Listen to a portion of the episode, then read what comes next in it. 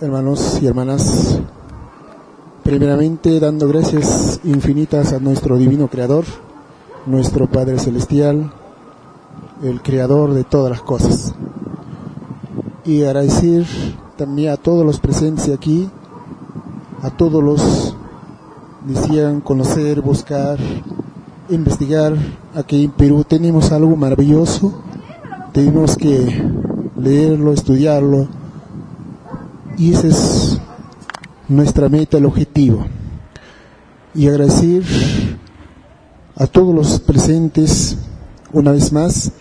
Y aquí justamente presente está hermano Antonio Córdoba Quesada, depositario de los cuatro mil divinos rollos, diez mil divinos, divinas leyes, pruebas palpables, reales, pruebas irrefutables para todos los que habitamos en este planeta Tierra.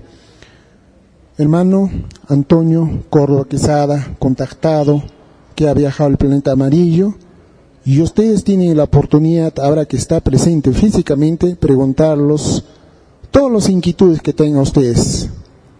Quieren saber cómo es, cómo es el autor de la doctrina que escribió cuatro mil rollos en cada rollo que ha escrito en 15 minutos, 12 minutos son los gigantes que ustedes han visto. Hay pruebas evidentes, reales, donde todo el ojo puede ver, leer, estudiar, ilustrarse de esta divina ciencia tercermundista.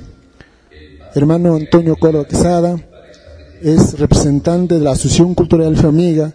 El hermano empezó a difundir, propagar de aquellos años, desde el año 1975 a 78, que vivió, convivió con el Divino Maestro el Hijo de Dios. Para eso hay pruebas. Lo que invitamos a ustedes es vean, escuchen, analicen y pregunten.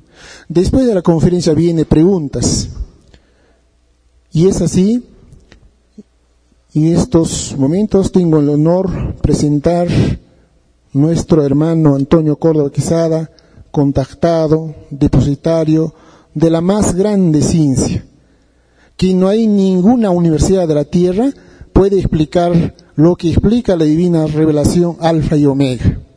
Alfa y omega es una ciencia del macrocosmo o llamado reino de los cielos que viene el alfa y omega. Por eso Cristo dijo, yo soy el alfa y omega, el principio y el fin, que revelaría y explicaría de estos últimos tiempos. Y así la Asociación Cultural Alfa y Omega empieza por nuestro hermano Antonio aquí en Perú, reconoció el autor de la escritura telepática. Gracias a él tenemos esta mayor cantidad de todas las naciones. En todas las naciones hay divina relación. Hasta el mismo Vaticano hay 300 rollos de la divina relación alfa y omega. De ellos jamás esperemos, porque siempre han escondido, siempre han guardado oculto bajo siete llaves. Y es así, ustedes pregúntense, algún contactado que viene, o algún contactado que ustedes han visto, ingreso libre, que no se cobra. Y aquí justamente lo hacemos con la final objetivo que ustedes ilustren de esta divina ciencia alfa y omega. Bueno, hermanos y hermanas, y una vez más queremos agradecer por su tiempo, por su búsqueda, por interés, por la verdad, por las cosas de Dios. Porque en este planeta Tierra estamos momentáneamente, tarde o temprano tenemos que partir, todos. No hay ni un rico ni pobre puede permanecer en la Tierra. Es así. Y quiero presentar el honor y agradecer infinitamente el hermano Antonio que viene desde la ciudad de Lima presentar, queremos un fuerte abrazo o aplauso para nuestro hermano Antonio Córdoba Quesada. Gracias.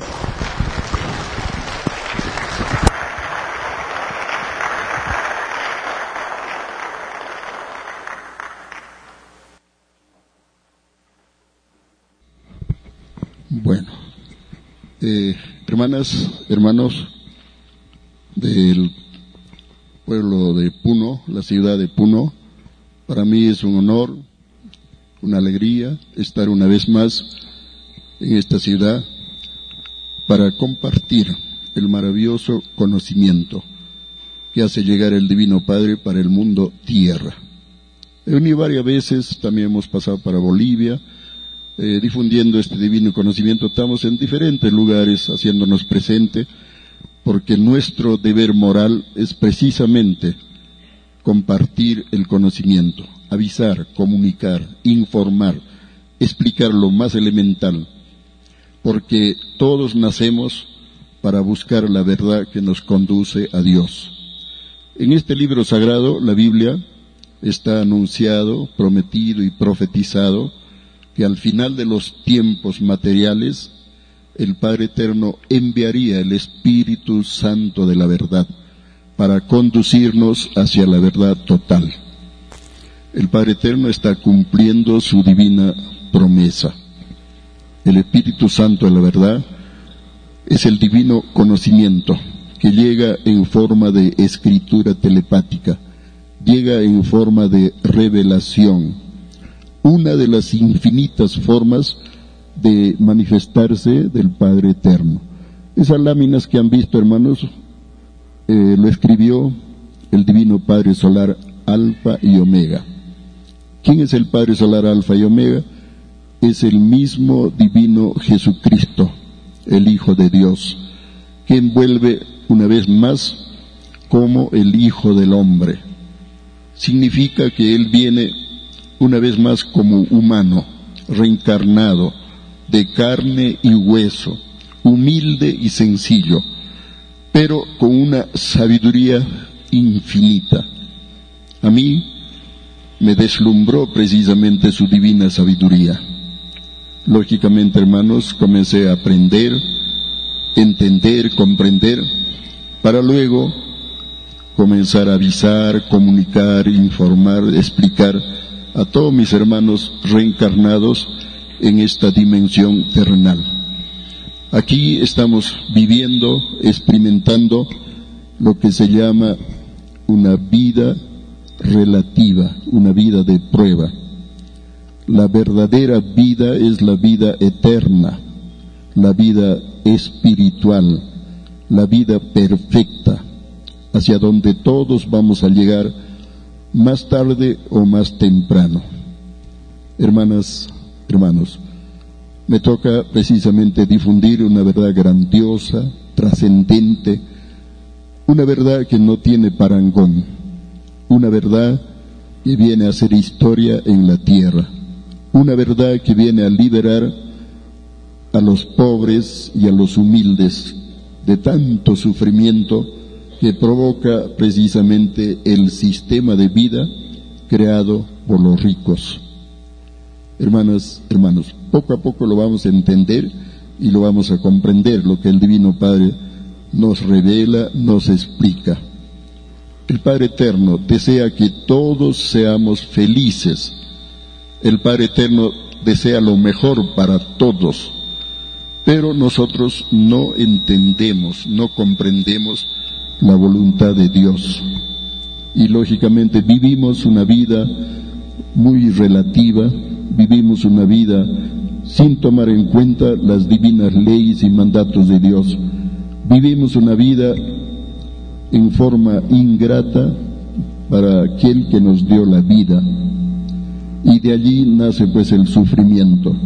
Es decir, el Padre Eterno nos dio leyes, mandatos, nos dio consejos, nos dio advertencias, nos dio estatutos contenidos aquí en este libro sagrado para que el hombre sacara un sistema de vida justo, igualitario, unificado, solidario.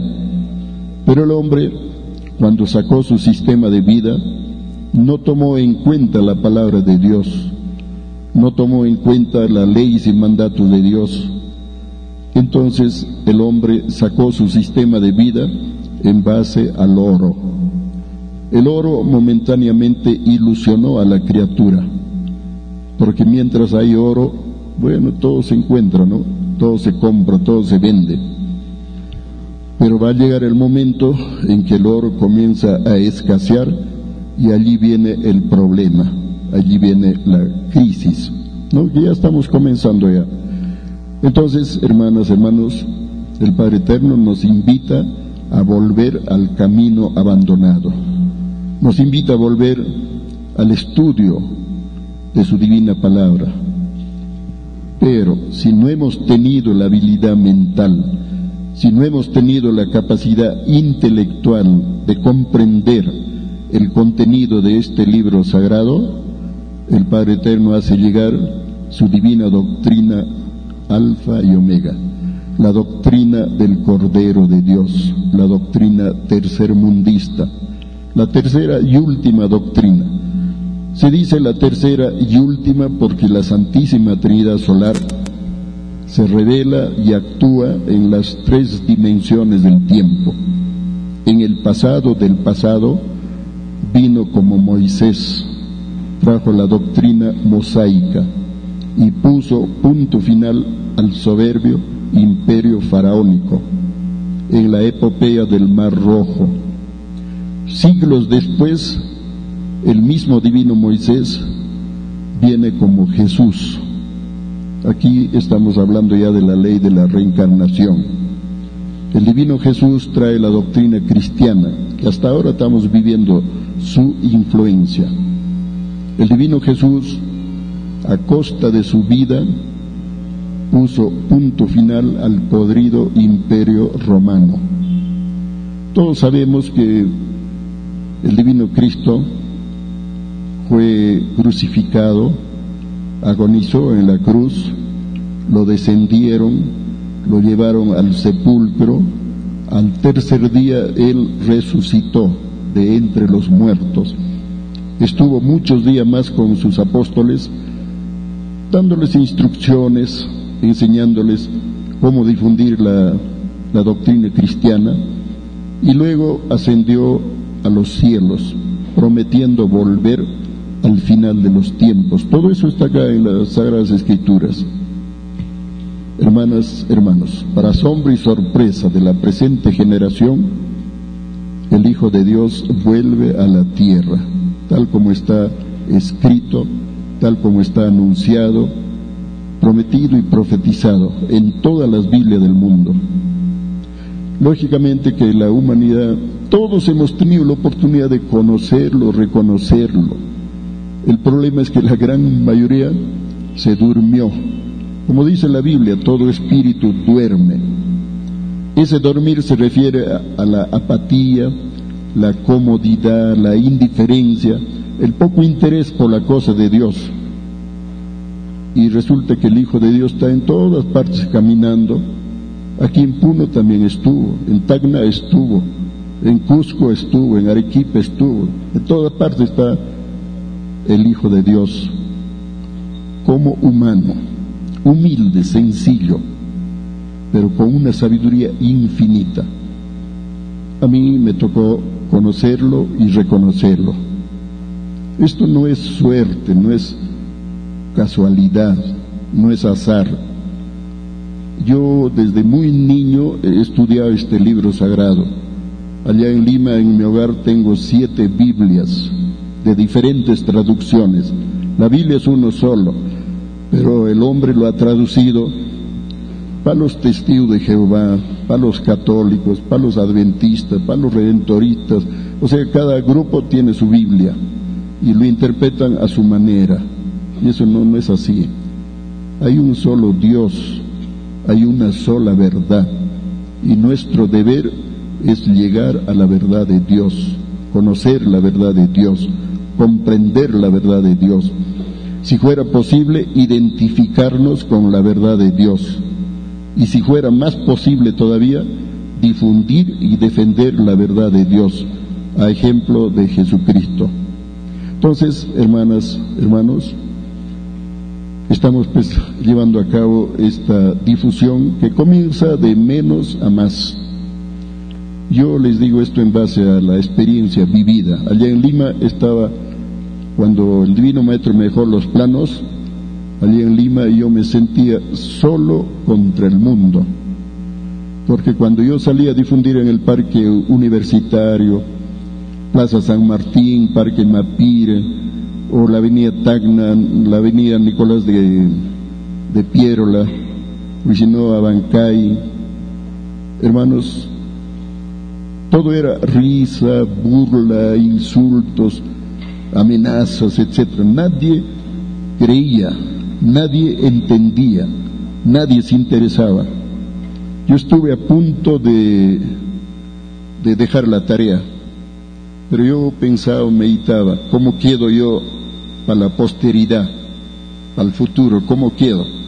Como un miedoso, un cobarde intelectual, un ocultista, o de repente un Judas, no un Judas moderno, porque traicionar a Dios es hacer el papel de Judas, ¿no?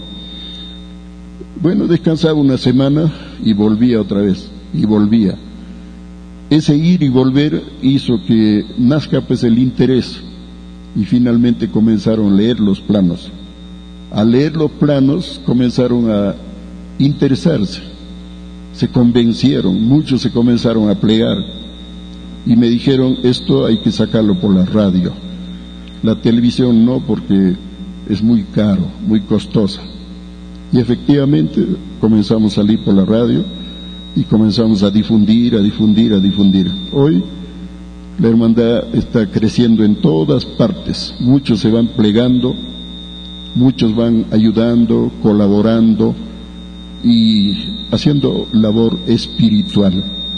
Porque el Padre Eterno, el Padre Eterno quiere hijos espirituales, hijos inteligentes, hijos conscientes, hijos diligentes. Es lo que desea el Divino Padre. Bueno, en pocas palabras, hermano, voy a dar mi testimonio, como conocí al Divino Maestro.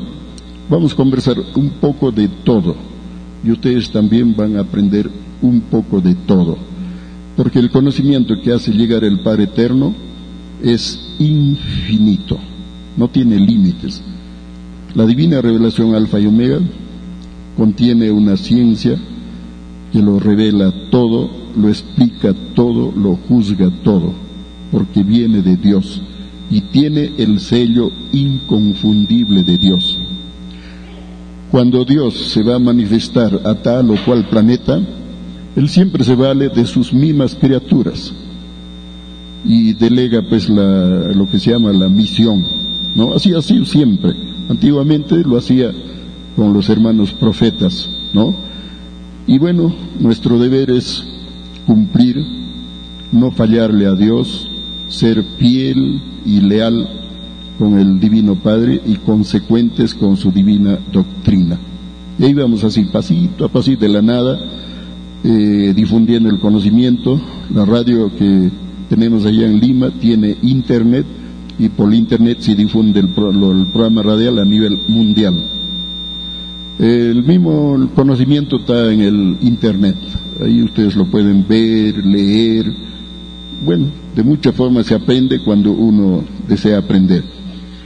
Entonces, hermanitos, el Divino Maestro se hace presente en la tierra, repito, humilde, sencillo. Eh, es un ser, hermanos. Sí. está saturando un poco. ¿A qué se debe?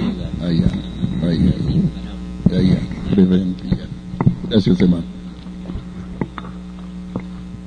Bueno, el Divino Maestro, yo lo llamo así porque lo he conocido, lo he reconocido, es un ser humilde y se sabe la Biblia de memoria sin haberlo leído. No solo se sabe el contenido de la Biblia, sino sabe el significado de cada divina parábola. Toda parábola tiene significado.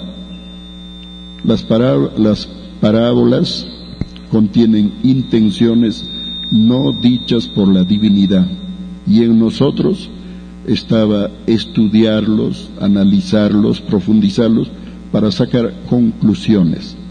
Ese era nuestro deber, porque Jesucristo no dijo lean la Biblia, él dijo escudriñen las escrituras, porque allí está vuestra salvación.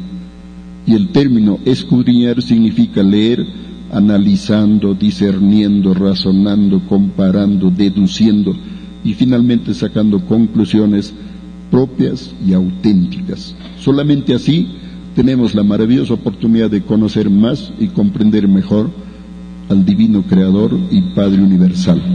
No hay otra forma de conocer a Dios que no sea el estudio. Eso significa que tenemos que ilustrar nuestra fe.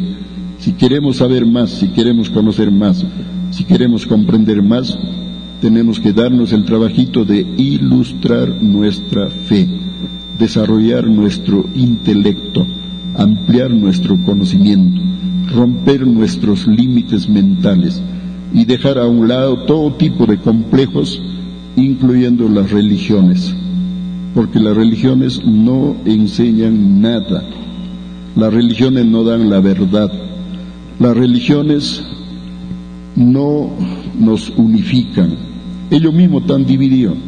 Hay más de 20.000 sectas a nivel planetario que ni entre ellos se comprenden.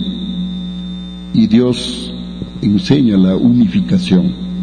Aquí en este libro sagrado dice Dios, solo Satanás divide y se, y se divide a sí mismo. Eso significa que todo lo que es división no es de Dios. La unificación es de Dios. Hermanas, hermanos, aquí en la tierra hay mucha división, lo que significa que Satanás está reinando.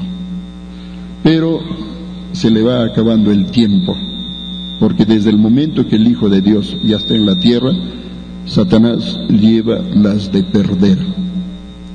Y lógicamente el Padre Eterno nos ilustra para que nosotros también eh, terminemos con, con el mal, porque Dios no desea el mal para sus criaturas. El mal sale del enemigo de Dios. El Padre Eterno desea que nosotros vivamos en el bien, solo en el bien. Es lo que desea el Divino Padre. Y eso lo vamos a hacer con conocimiento de causa. Bueno, allá en el año 1975 me dan el aviso. Hay un hermano que viene de Chile y nos trae los rollos y el cordero. Como había leído varias veces el Divino Evangelio, los rollos y el cordero está en el Apocalipsis capítulo 5. Yo paré la, la oreja, dije, eso está en la Biblia, debe ser algo interesante. Hermana, ¿cuándo, dónde y a qué hora va a ser la reunión, la conferencia? Me dio todos los datos, la dirección, yo avisé a otros hermanos y nos fuimos un grupo de 12 hermanos, nos fuimos a Magdalena del Mar, calle 28 de julio, ahí, está el hermano Car Carlos Morelli. Ahorita él está en el Brasil. Entonces allí fue la reunión, llegó él, llevó un poco de planos y nos comenzó a mostrar y a la vez explicar. Hubo un momento en que yo pensé, ¿quién es el que nos está dando la charla? ¿De quién se trata? ¿Quién nos está dando el conocimiento? ¿Será un profeta? ¿Será un apóstol? ¿Será un avatar? ¿Será un iluminado? Bueno, me preocupaba realmente, hermano, por saber su identidad. Y estaba ahí dándole vueltas y vueltas, escuchando la charla en forma silenciosa, ¿no? Pensaba y repensaba, ¿no? En un momento dado sentí una sensación como que mi cabeza se agrandaba. Yo me asusté un poco, ¿no? Dije, de repente tanto pensar me estoy queriendo volver loco, ¿no? Entonces mentalmente dije, Divino Padre, ayúdeme a serenarme. Respiraba, profundo por la nariz y botaba lento por la boca, ¿no? Cuatro cinco veces y efectivamente me serené.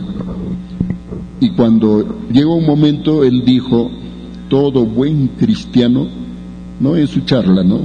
Dijo, todo buen cristiano debe saberse el Evangelio de mi Padre de memoria. Allí es donde a mí me impactó.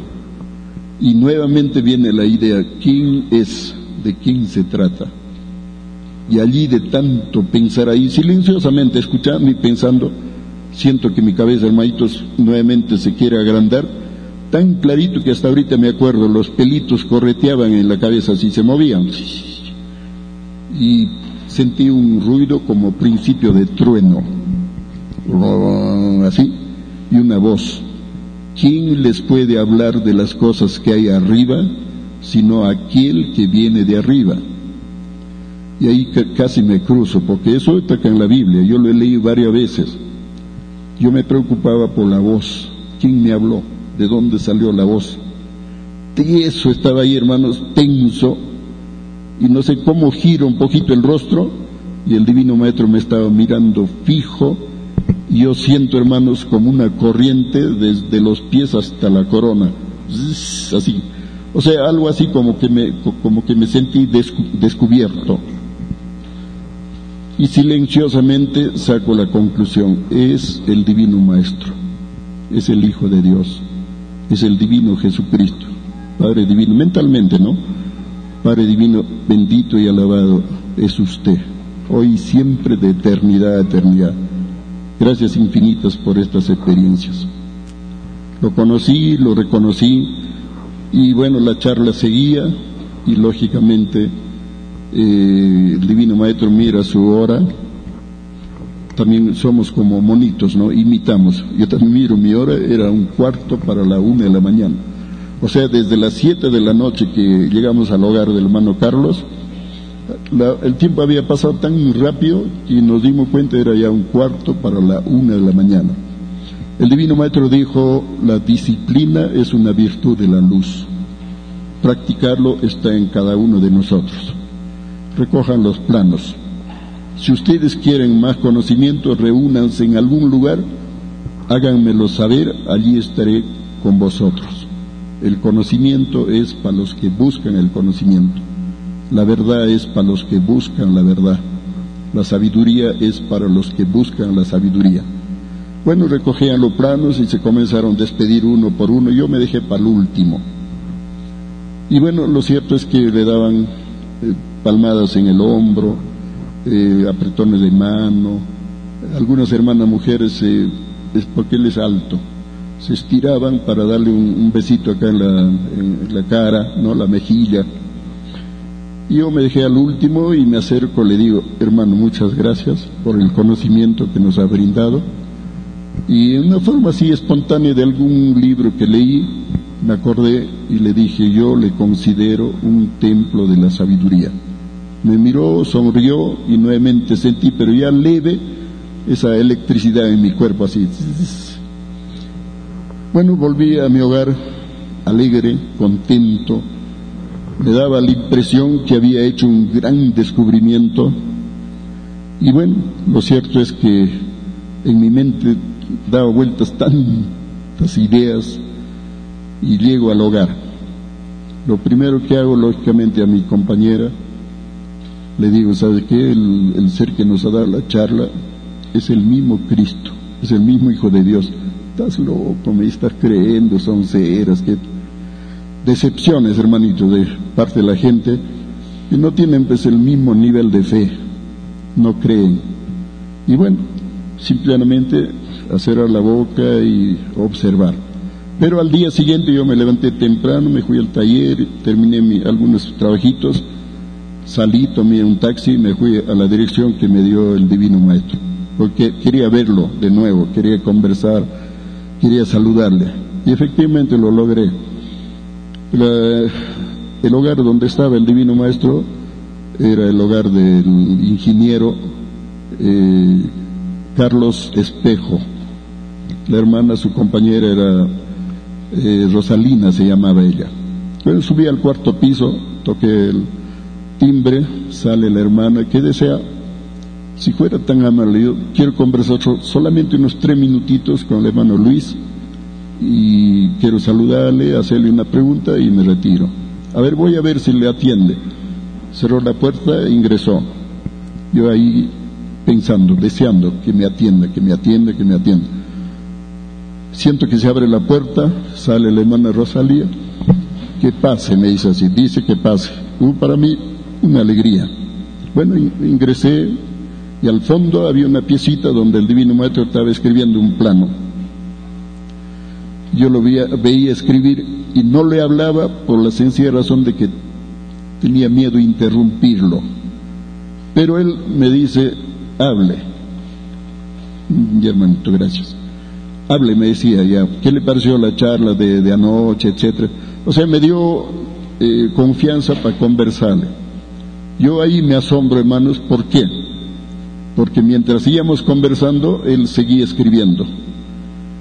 Y nadie puede hacer las dos cosas simultáneas.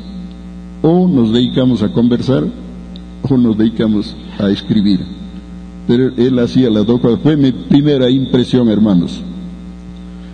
Bueno, después he tenido impresiones tras impresiones, hermanos, que a mí no me queda la menor duda que es el mismo Hijo de Dios, Jesucristo, en retorno glorioso y triunfal.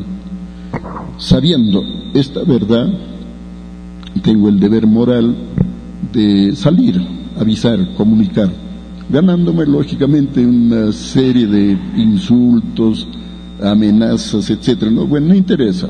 Todos nacemos para amar y servir a Dios en espíritu y en verdad. Bueno, lo cierto es que este conocimiento está en pleno brote en diferentes lugares. Nos llaman de Italia, de Alemania, de Estados Unidos, de México, de España, de Canadá, Costa Rica, Ecuador, Colombia, de todo Sudamérica nos llaman, agradeciendo por conocimiento, felicitando, haciendo sus preguntas. Y uno que otro no falta que nos insultan. Bueno, así está el mundo y así estamos nosotros. ¿Qué le vamos a hacer? Lo cierto es que el conocimiento está en pleno avance, está en plena expansión. Y lógicamente, hermanos, tenemos que continuar con la tarea. Y así, hermanas, hermanos, el Divino Maestro estuvo en mi hogar tres años físicamente. Es allí donde aprendí muchas cosas, entendí y comprendí lo que es la sabiduría de Dios y lógicamente, hermanos, también entiendo y comprendo que la mente humana es muy limitada.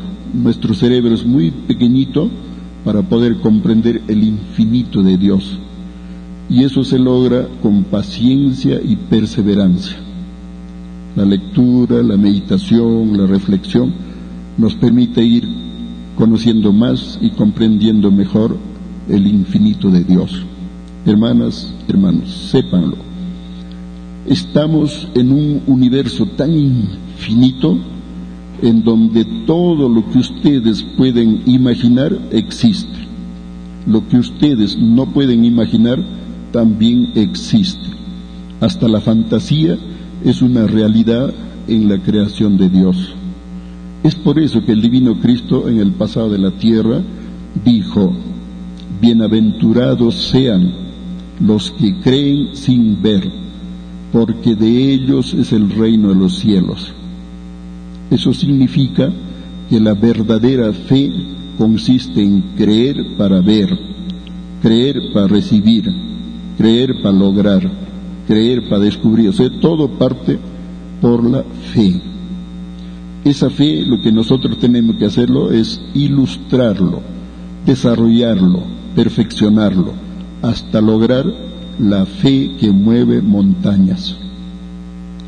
Hermanas, hermanos, de la sabiduría de Dios hay tanto que aprender y eternamente estaremos aprendiendo y aprendiendo. Nadie lo sabe todo, el único que lo sabe todo es el eterno, Dios, y solo Él tiene la potestad de revelarlo y explicarlo todo, porque creación y explicación marchan paralelos en el conocimiento. Harto mal hacemos nosotros poniéndonos límites mentales. No, eso no existe, eso es fantasía, eso es ciencia ficción, ese es producto de tu mente caliente. Estás mal de la azotea, se te ha caído un tornillo. Todo existe, todo es posible, hermanas, hermanos. Este conocimiento está en la Biblia, escrito aquí, dice, al final de los tiempos os enviaré el Espíritu de la verdad que les conducirá hacia la verdad total. También dice, estén despiertos, vigilantes y prevenidos. Mantened vuestras lámparas encendidas porque en el momento que menos lo penséis, el Hijo del Hombre vendrá. Eso anunciaba que el divino Cristo, en su divino libre albedrío, volvería como un humano más, sencillo, humilde. Pero la Biblia dice, por el fruto se conoce el árbol. Eso significa que por la calidad y cualidad de conocimiento, por la jerarquía de sabiduría, ya uno deduce pues, si es de Dios o no es de Dios.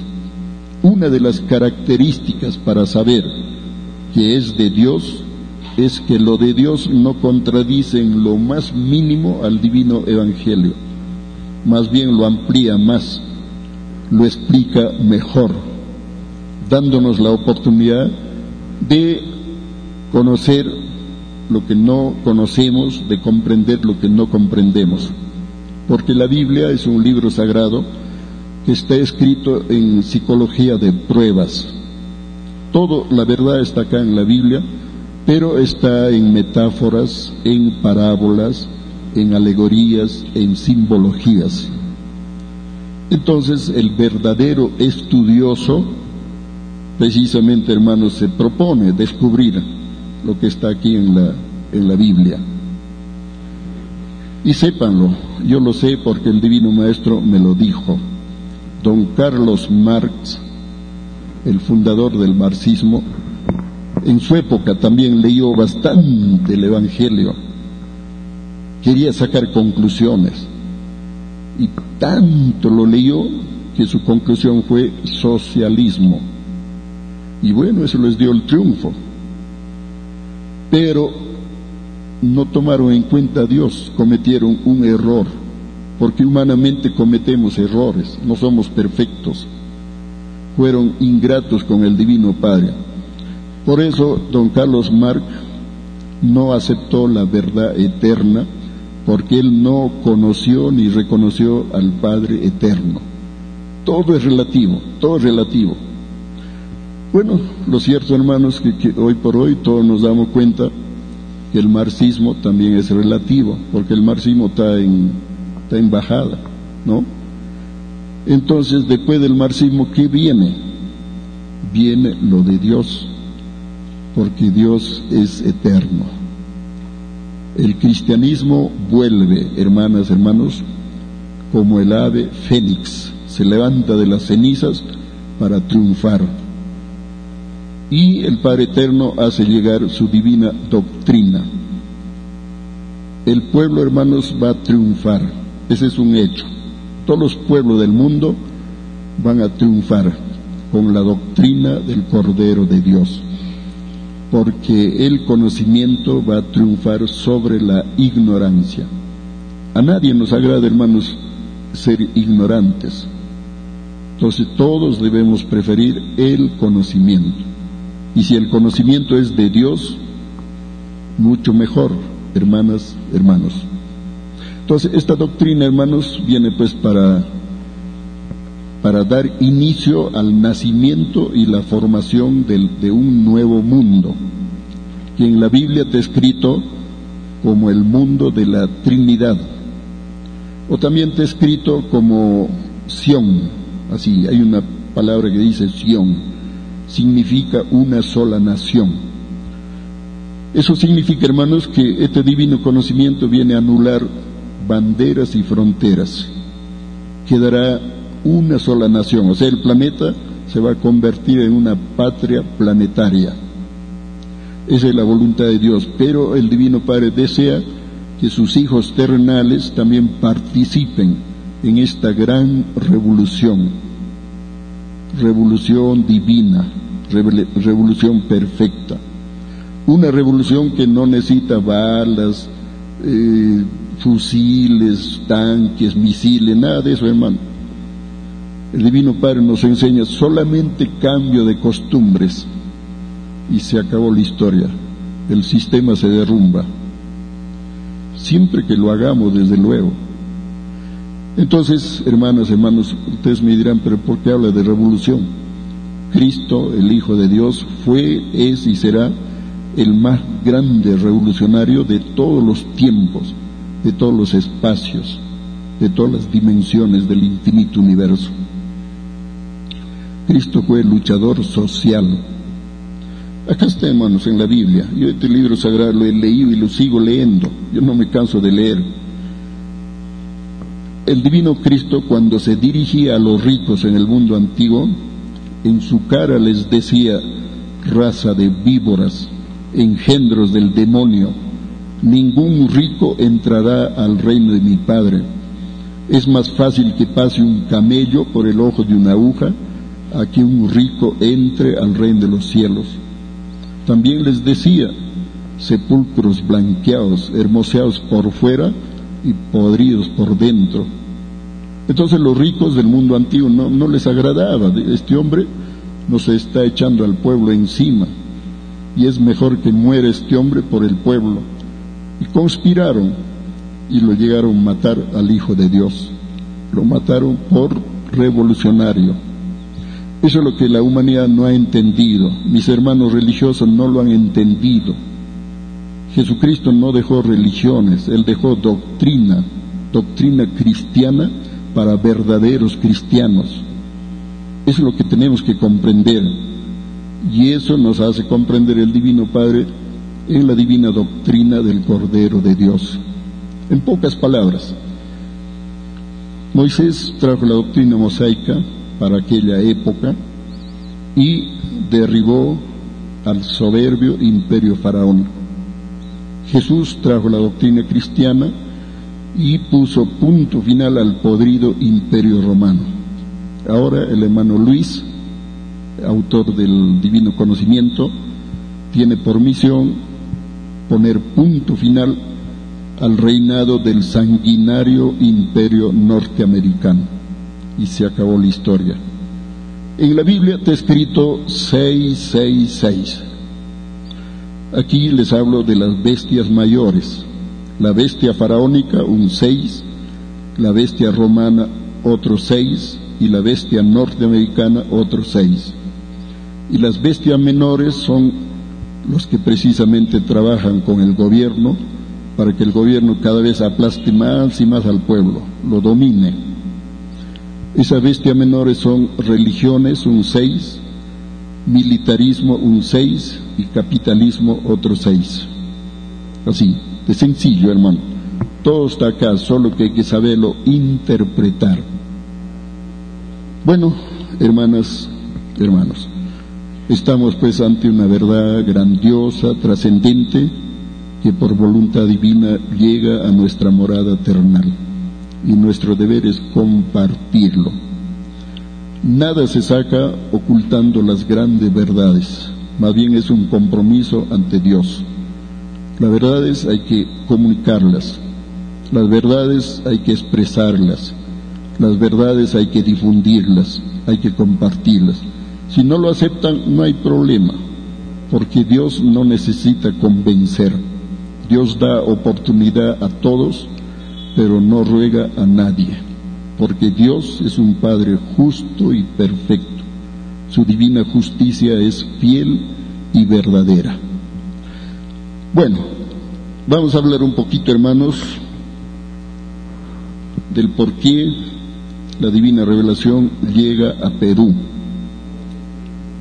Perú, hermanos, está en la Biblia, en el libro de Esdras, capítulo 2, versículo 55.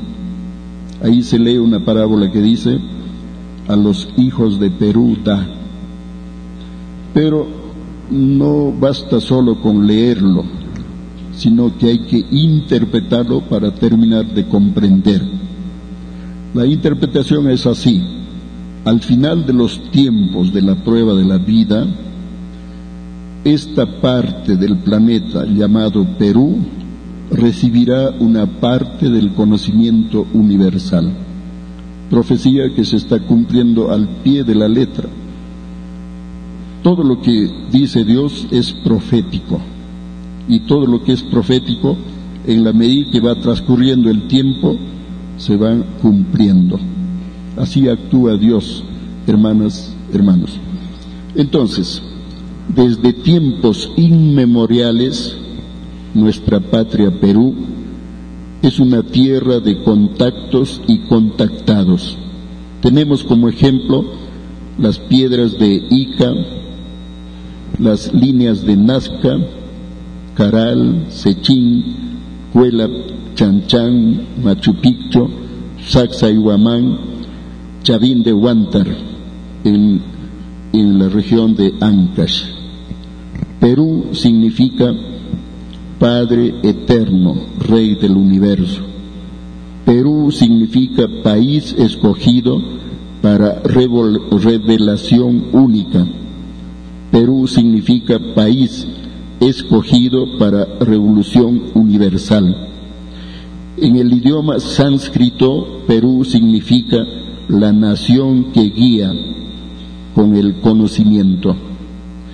Y como si fuera poco, el nombre de Perú está en todas las Biblias del mundo, está en el Antiguo Testamento, en el libro de Esdras, capítulo 2, versículo 55, en donde se lee textualmente a los hijos de los siervos de Salomón, los de Satai, los de Hassoforet, los de Peruda, los de Yadá, los de Cefatías, los de Jatil, los de Paqueret, Has Sebaín, los de Amit, total de los donados y de los hijos de los siervos de Salomón, 392. A mí siempre me ha gustado, hermanos, en mis estudios, jugar con los números. Siempre me gusta, hermanos, sale una, una cifra, lo sumo todos los números y busco el número final. Acá, por ejemplo, menciona 392. Ustedes lo suman, 3 más 9, 12 más 2, 14. Me hace pensar 14. En la Biblia se lee 144 mil elegidos 14 ya es un, principio. Entonces, ¿qué hago, hermanos? A esos 14 le agrego un 4 más de la profecía y tengo 144. Le pongo la comita que significa mil, 144 mil, y le pongo tres ceros, porque la divinidad ha venido con doctrinas a la tierra tres veces. En cada vez pone punto final a un sistema de vida para dar inicio a un nuevo sistema de vida, un nuevo orden de cosas. Entonces pongo los tres ceros, primero vino como Moisés, un cero, vino como Jesús, otro cero, y hoy viene como Luis, otro cero. Ahí se complementan los tres ceros, 144 mil. Entonces, estos 144 mil, hermanos, hermanos, se refiere a que de toda la humanidad que hay, hermanitos, en el mundo, de los 6.500 millones de seres que hay en el mundo, el Padre Eterno escoge solamente 144 mil que van a ser los salvos. El resto tendrán que desencarnar, tendrán que morir, porque no hicieron los méritos respectivos ante el Divino Padre. Y acá viene la gran oportunidad. Si hay personas que toman esa iniciativa, esa determinación, hermanitos, de lograr su salvación, bueno, eso ya sale de cada uno, ¿no? Porque no vamos a esperar que alguien nos ruegue para que nos salvemos. Esa decisión sale de cada uno, hermanos. Hacer los méritos espirituales y materiales para que el Padre Eterno se conmueva y de repente nos tome en cuenta. Así de sencillo. Vamos a terminar, hermanos, a ver. Bueno, las tres visitas, estos tres ceros representan las tres visitas de la divinidad al planeta Tierra, como el divino Moisés, como el divino Jesús y como el divino Luis. Ahora, eh, Luis, hermanitos, ustedes escriben Israel. Allí están las siglas del nombre del divino maestro Luis Antonio Soto Romero. En Israel, ahí está precisamente contenido el nombre del Divino Maestro. Y si no, también el término solar, solar, ¿no? Ahí tienen el, el nombre Luis Antonio Soto Romero. Hermano, cuando uno busca, estudia, uno siempre busca el significado de las cosas.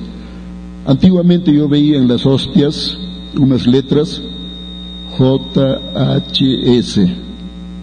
¿Ustedes saben qué significa? Significa Jesús, hombre solar. Así de sencillo.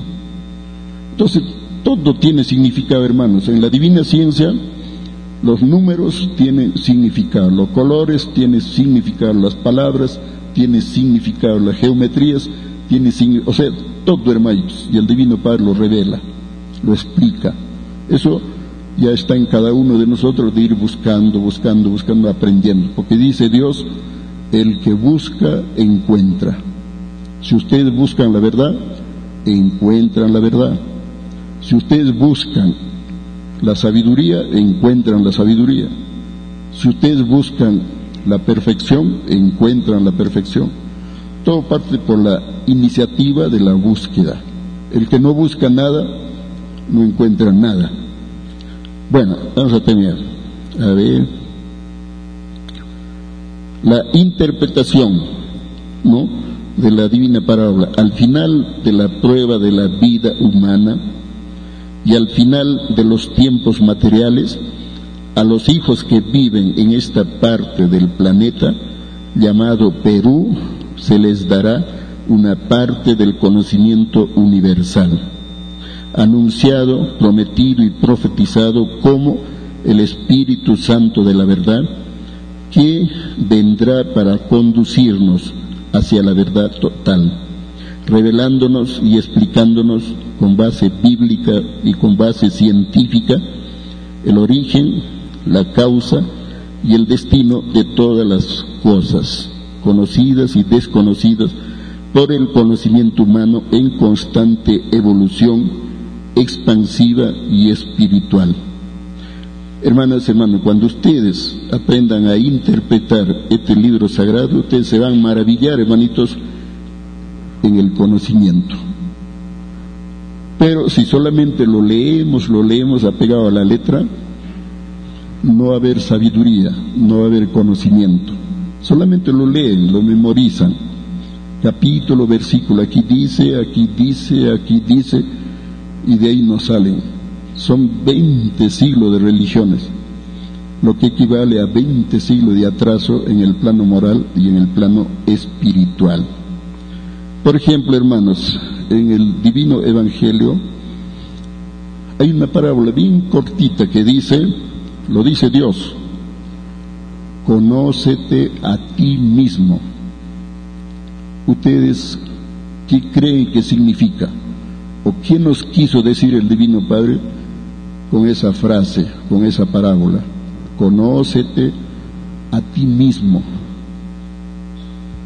Hermanas, hermanos, cuando la palabra es de Dios, significa infinitas cosas.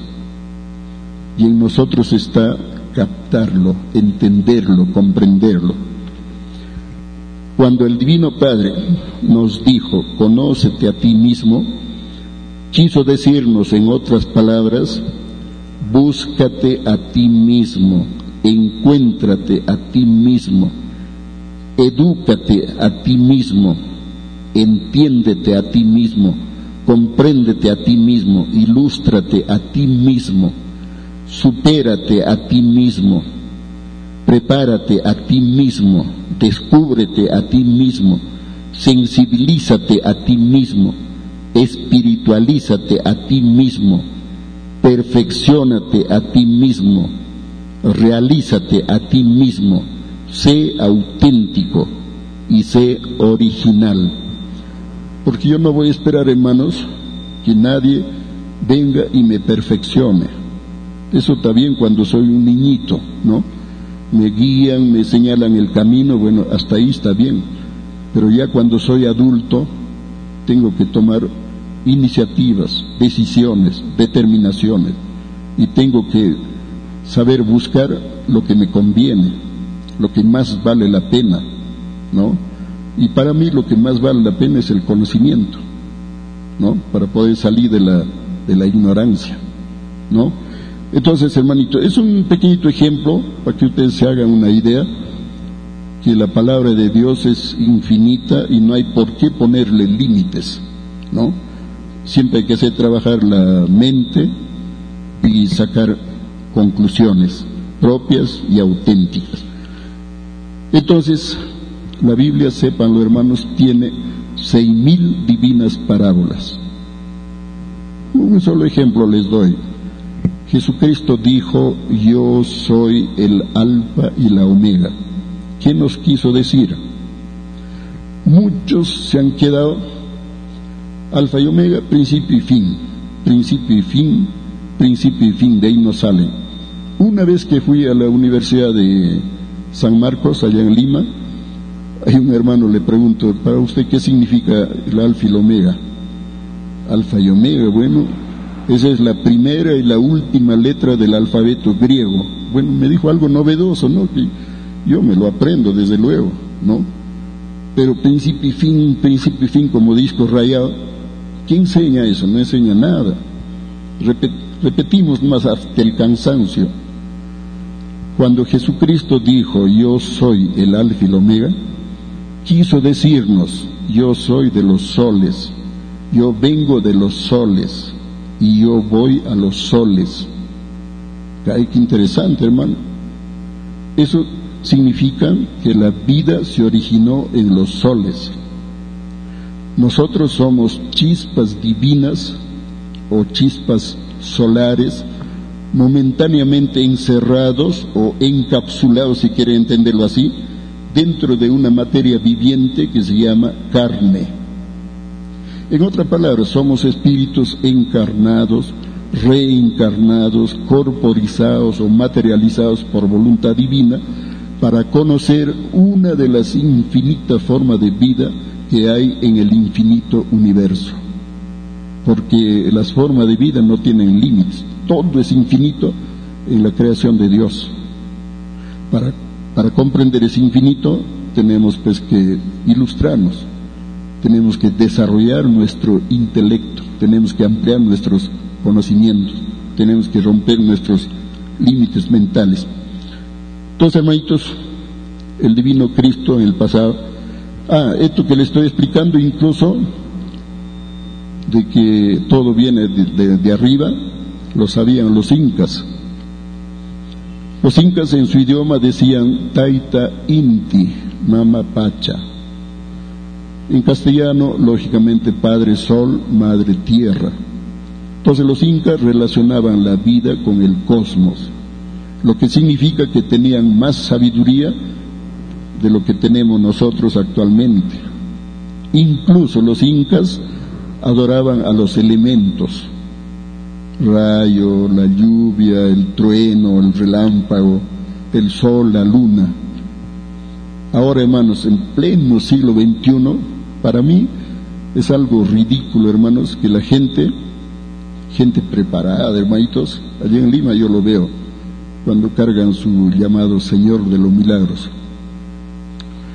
Gente, hermano, culta, preparada, adorando santitos de yeso, de barro, de mármol si son de oro y plata, mejor, porque son más milagrosos, dicen. Es ridículo, hermano, eso se llama idolatría. Es la peor ofensa al divino creador.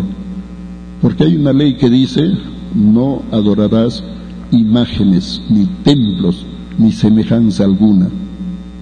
Entonces, es tiempo de entender. Yo también fui religioso, no lo voy a negar. Incluso me estaba preparando para cura, iba a ser sacerdote. Estuve en el convento aprendiendo el latín, ayudaba a hacer misa, locura.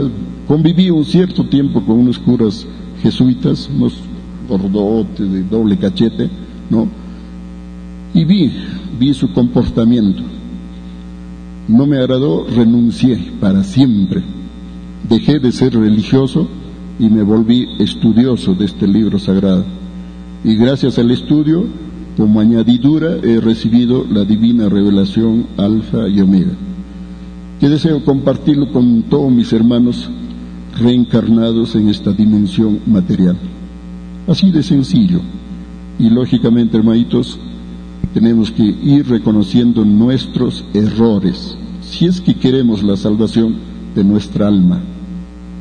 Dos o tres parábolas, hermanito, para ir avanzando.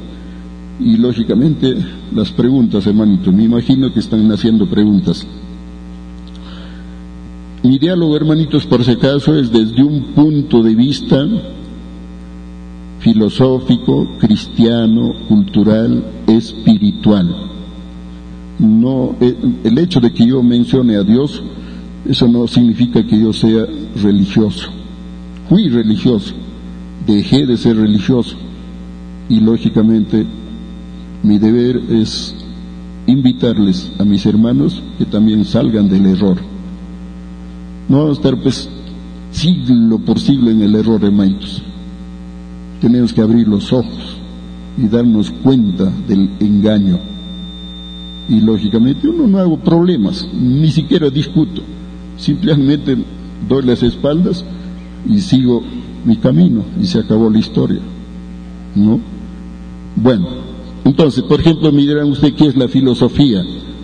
La filosofía es la unión de dos palabras griegas, filo, que significa amigo o amante, Sofía significa sabiduría.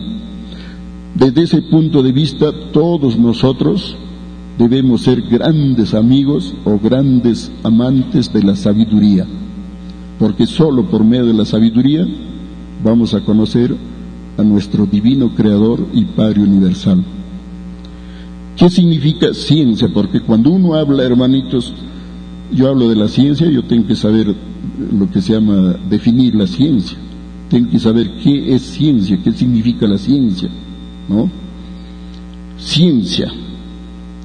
Ciencia es el conocimiento exacto y razonado de las cosas. Ciencia también es el conjunto de conocimientos debidamente probados, comprobados y demostrados por la mente humana. Lógicamente eso es ciencia terrenal, ciencia humana, ciencia relativa hay calidad y cualidad de ciencias. Hay ciencia primitiva, ciencia moderna. Hay ciencia empírica, hay ciencia tecnológica. Hay ciencia humana, hay ciencia divina. Y sépanlo, Dios es el más grande científico del universo. Gracias a la ciencia de Dios existe el infinito universo y existimos nosotros. Gracias a la ciencia de Dios existen los alimentos y los elementos que sustentan la vida. Gracias a la ciencia de Dios existe el espíritu, existe la materia. Todo existe gracias a la ciencia de Dios. La ciencia de Dios se llama metafísica, o sea, por encima de lo físico o más allá de lo físico. Ya se refiere a la parte espiritual. Nosotros somos de la unión de esas dos esencias vivientes que hay en el cosmos. Somos mitad espíritu y mitad materia. Cuando morimos se separan esas dos esencias. La materia vuelve a la materia y el espíritu parte arriba. Es algo así como un sueño. Cuando ustedes duermen, el cuerpo queda en la cama ahí profundamente dormido y el espíritu se desdobla. Pero ahí todavía no se rompe el cordón de plata que une al espíritu con la materia. Ese cordón sale del ombligo. Es un cordón magnético que tiene la particularidad de durante el sueño se estira, se estira, se estira, se estira en forma interminable. Si el espíritu es humilde, si el espíritu estudia este libro sagrado, si el espíritu cultiva las virtudes, si el espíritu se acuerda de Dios, en el sueño puede visitar mundos paraísos, puede ver partes inmensas de la creación de Dios. Cuando se cumple el tiempo del sueño, por el mismo cordón, el espíritu vuelve, vuelve, vuelve, vuelve, vuelve, toma su materia, despierta. Queda parte del sueño en la mente soñé esto, aquello, lo otro, etc. Hasta ahí llega. Cuando ustedes aprendan a interpretar los sueños, maravilla de maravillas. En los sueños se nos dan conocimientos, revelaciones, consejos, advertencias, recomendaciones. O sea, en el sueño, hermanos, se vive otro tipo de experiencias.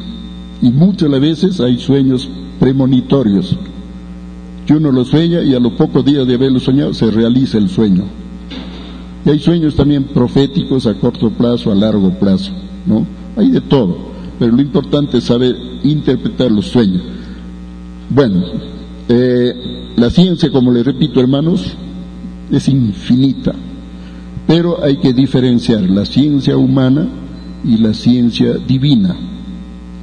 La ciencia divina crea mundos, soles, astros, galaxias, cosmos, universos y crea vida consecutiva, o sea, vida que da vida. Esa es la ciencia de Dios, ciencia incomparable. La ciencia humana, díganme hermanos, ¿qué ha creado la ciencia humana? Por su cuenta.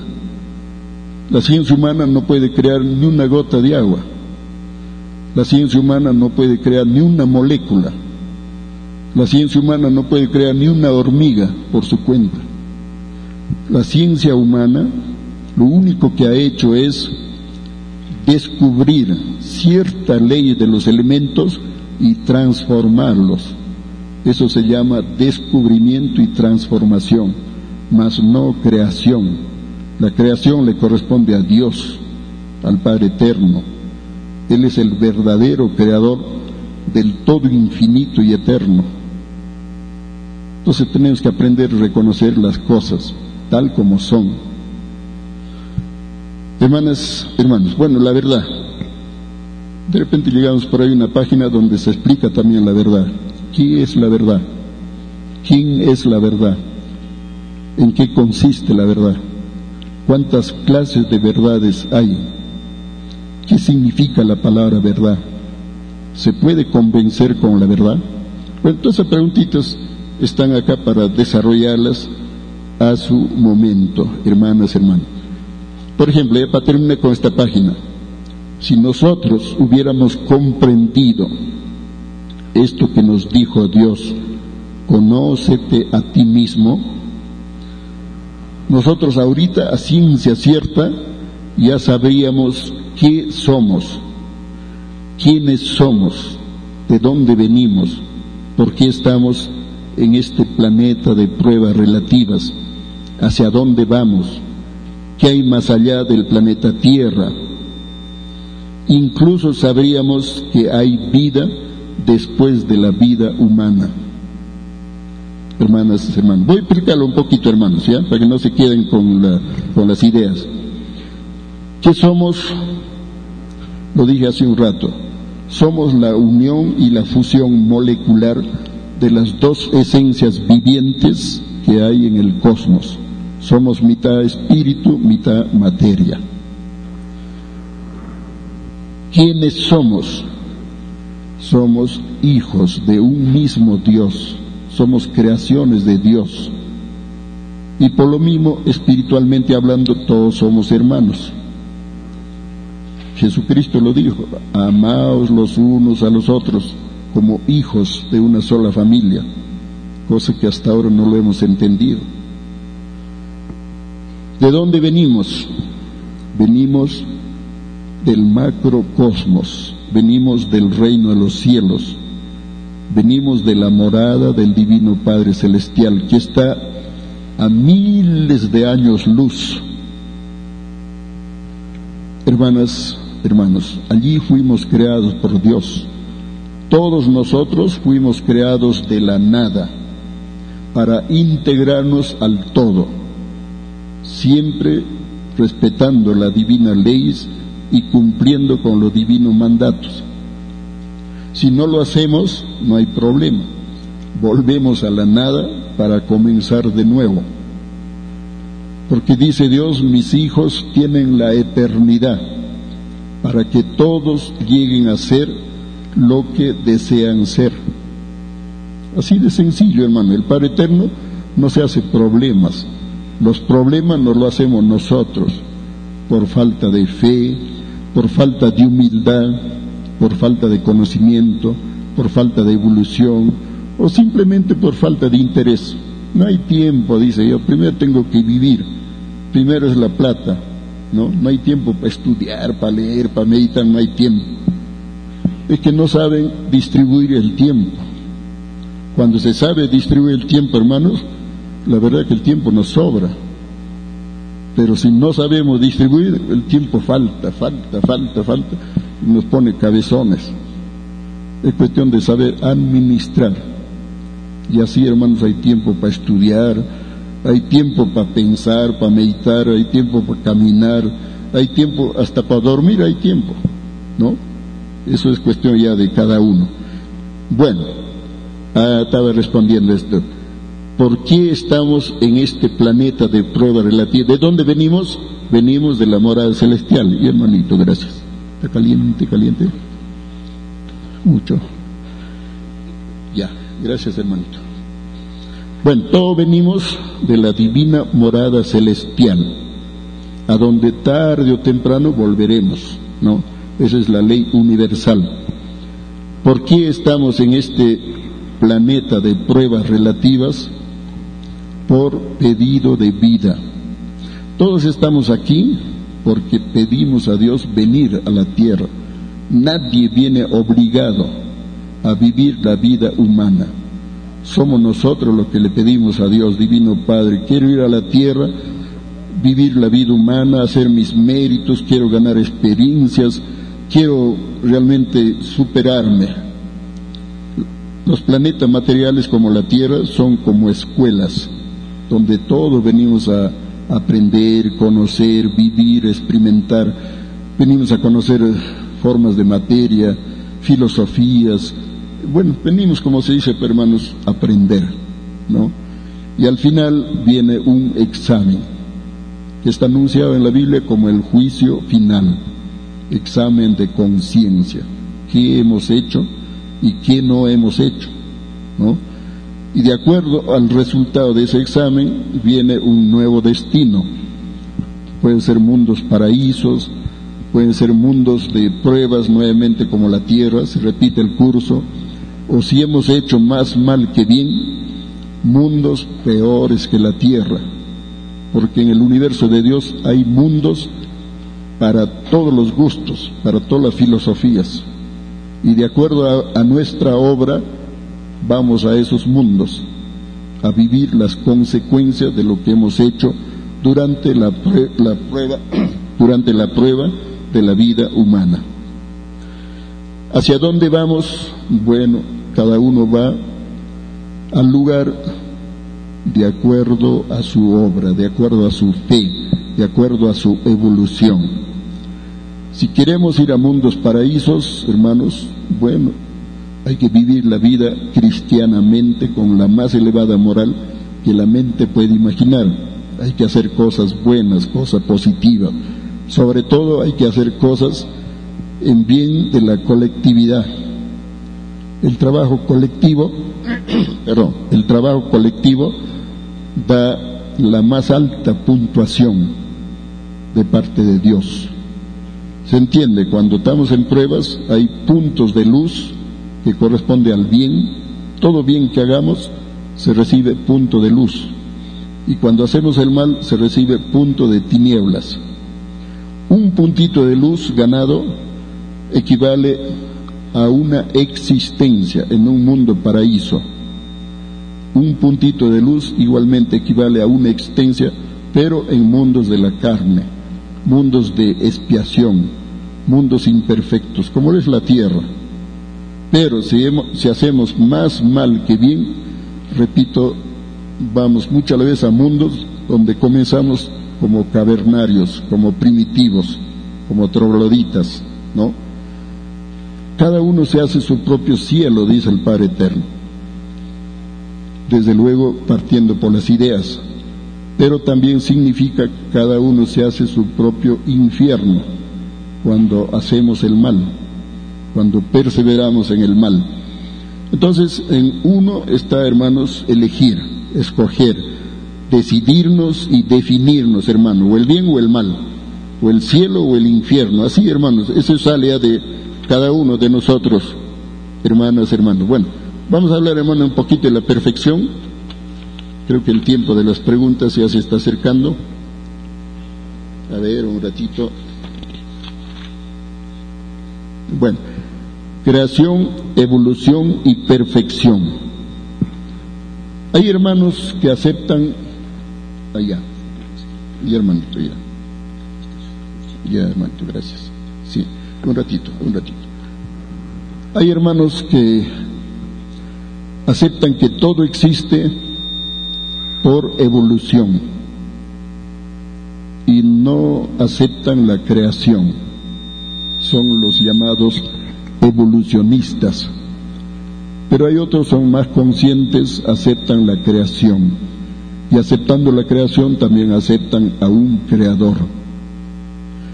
Lógicamente, hermanos, hay seres que son conscientes, hay seres que no son conscientes, ¿no?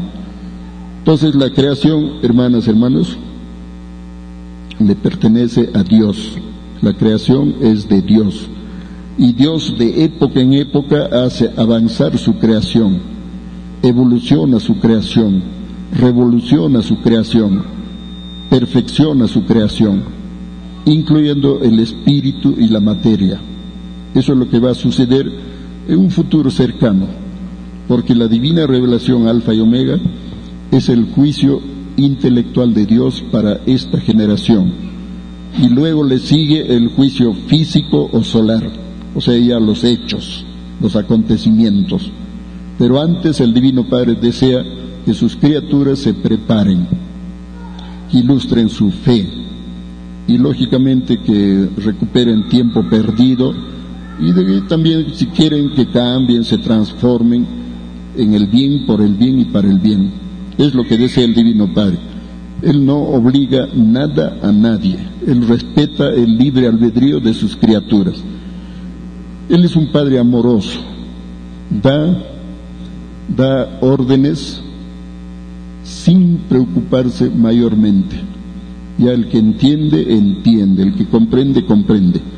Bueno, después de tantos siglos y siglos de ideas, de teorías, de hipótesis, de conjeturas, de especulaciones y de contradicciones, gracias infinitas a Dios, se llega a la gloriosa y contundente conclusión de que Dios existe Existe un divino autor de la vida y supremo creador del infinito universo, expansivo, pensante, viviente, inteligente y consciente, conocido también como el macrocosmos o el reino de los cielos. A los hermanos que no aceptan la existencia de un divino creador, les hago las siguientes preguntas para meditación y reflexión. ¿Puede haber un libro sin autor? ¿Puede haber una obra sin obrero? ¿Puede haber un, hijo sin procreador? ¿Puede haber una creación sin creador? ¿Puede haber un edificio sin arquitecto? ¿Puede haber ideas sin cerebro? Bueno, esto lógicamente para meditar, para reflexionar, porque hay muchos hermanos que niegan a Dios por el simple hecho que no lo ven. Hermanas, hermanos, si nosotros no vemos a Dios, es porque en la última reencarnación pedimos la sensación de la prueba del olvido del pasado. Es por eso que a ciencia cierta no sabemos quiénes hemos sido en el pasado. Por último, no sabemos ni dónde venimos ni a dónde vamos. Pero teníamos que hacer trabajar la mente, teníamos que buscar para encontrar. Porque dice Dios, el que busca, encuentra. Pedid y se os dará. Buscad y encontraréis. Tocad o llamad y se os abrirá. ¿No? Pero eso es lo que no hemos hecho nosotros. Hermanas, hermanos el Padre Eterno, dentro de muy poco se va a dejar ver, se va a manifestar en gloria, majestad y potestad, brillando como un sol, levitando y haciendo maravillas y prodigios con los mismos elementos de la naturaleza. La Tierra va a volver a ser Pangea. ¿Saben lo que es Pangea? Es un planeta con un solo continente. Así fue al principio la Tierra. Después ya aparecieron los continentes, aparecieron una serie de islas, islotes, archipiélagos, etcétera, etcétera. En los acontecimientos que vienen, todos los continentes se unifican y aparece un planeta o un solo continente, o sea, mitad agua, mitad tierra. Y la tierra vuelve a ser paraíso, tal como fue al principio, no por voluntad humana, sino por voluntad divina. Entonces el Divino Padre desea que las criaturas se ilustren en la divina doctrina y vayan conociendo pues el futuro que viene. Eso es lo que desea el Divino Padre. Los que sabemos estas grandes verdades, tenemos precisamente el deber, el compromiso de avisar, de difundir, de compartir el conocimiento. Eso es lo que estamos haciendo, hermanas, hermanos. Yo les pregunto con todo respeto, con todo cariño, para ustedes, ¿qué fue primero, el conocimiento o el universo? A ver, hermanitos, mientras tomo mi agüita.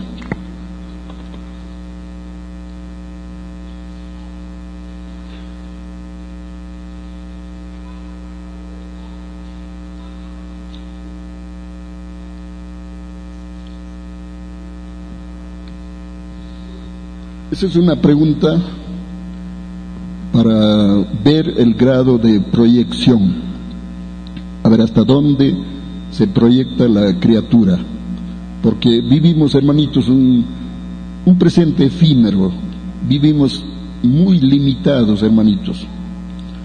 El Divino Maestro me decía, la humanidad vive como pajaritos, viven solamente por sensaciones. Que hay que comer, comen, que hay que dormir, duermen, que hay que trabajar, trabajan, que hay que gozar la vida, gozan la vida a sus maneras, pero a ciencia cierta no saben ni de dónde vienen ni a dónde van.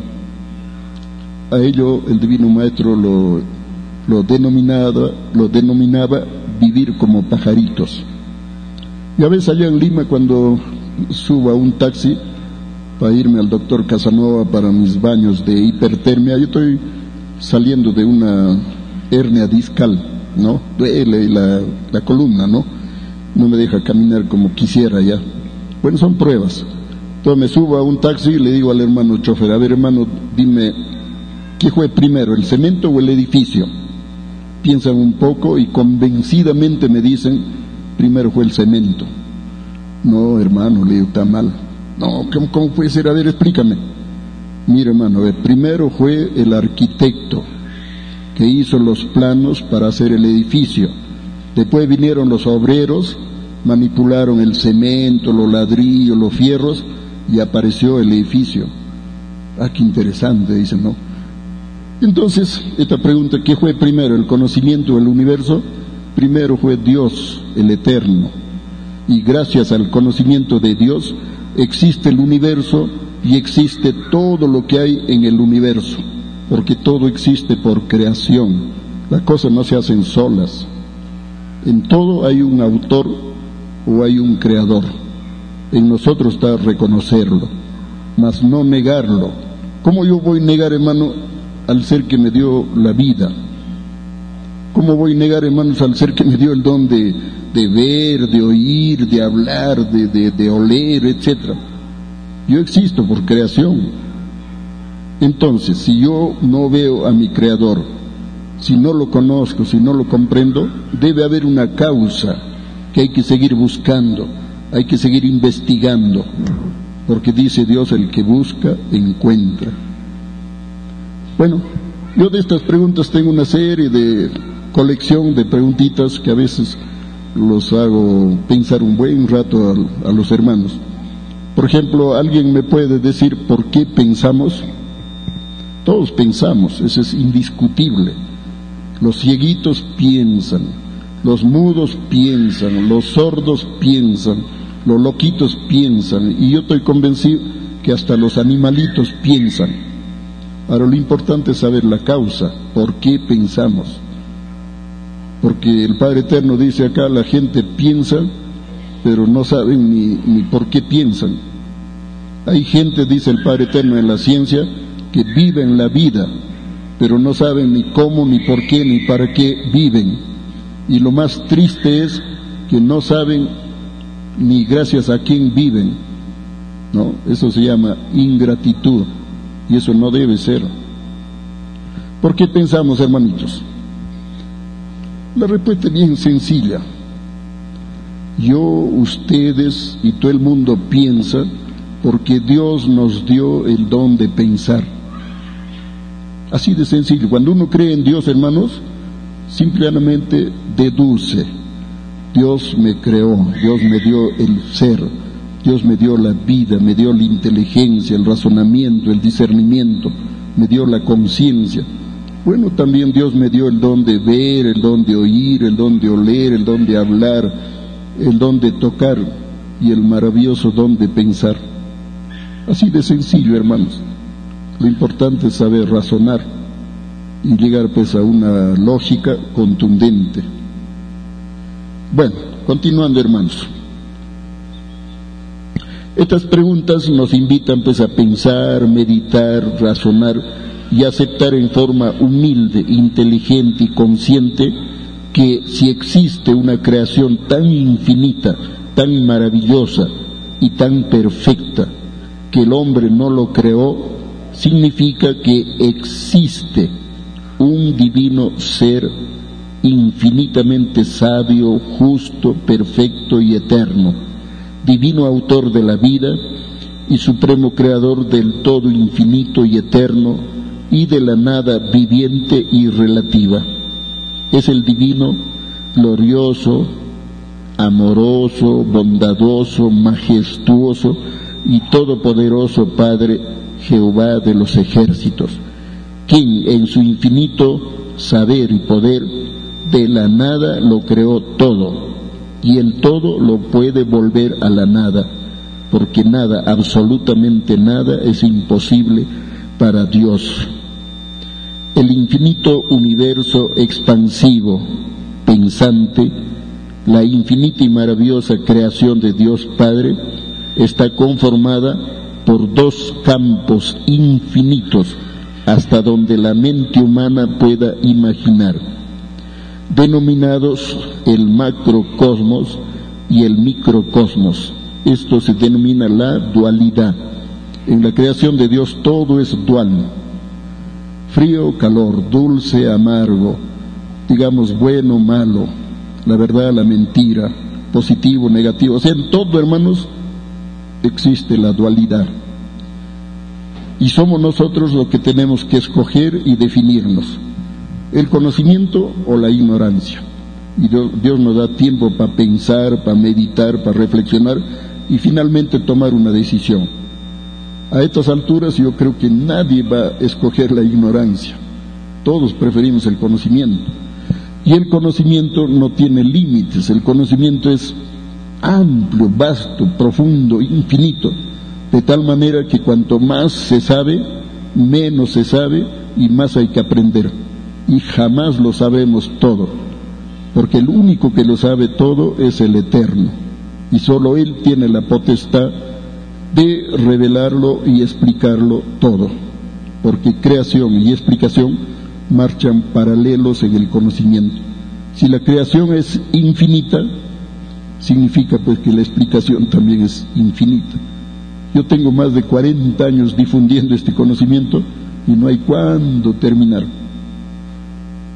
programas radiales y a miles y miles de programas, conferencias, miles y miles de conferencias, y no hay cuándo terminar. Eso nos hace pensar pues que lo de Dios no tiene límites. Bueno, hermanas, hermanos, yo creo que es momento de las preguntas ya, o todavía. Porque yo cuando hablo, hermanitos, yo me olvido del tiempo, hermanitos, y me voy de frente. Seguimos entonces, ¿no? Ya. A ver, hermanito, vamos a continuar, hermanito. Creación, evolución y perfección. Ahora pasamos. Alguna vez me preguntaron si Dios es infinito, ¿significa que en otros mundos lo llaman de otras maneras? Claro que sí. Dios tiene infinitos nombres hasta donde la mente puede imaginar. Pero cuando Él, en los tiempos de Moisés, se apareció y dialogó con Moisés, Moisés le dice, pero si me preguntan cómo te llamas, el, cómo se llama el que te habló, ¿qué le digo? Bueno, simplemente dile que te habló el soy, el que soy. Porque en otro mundo del universo le llaman de infinitos nombres. Acá he puesto unos cuantos para compartirlo con ustedes. ¿Quién, es Dios?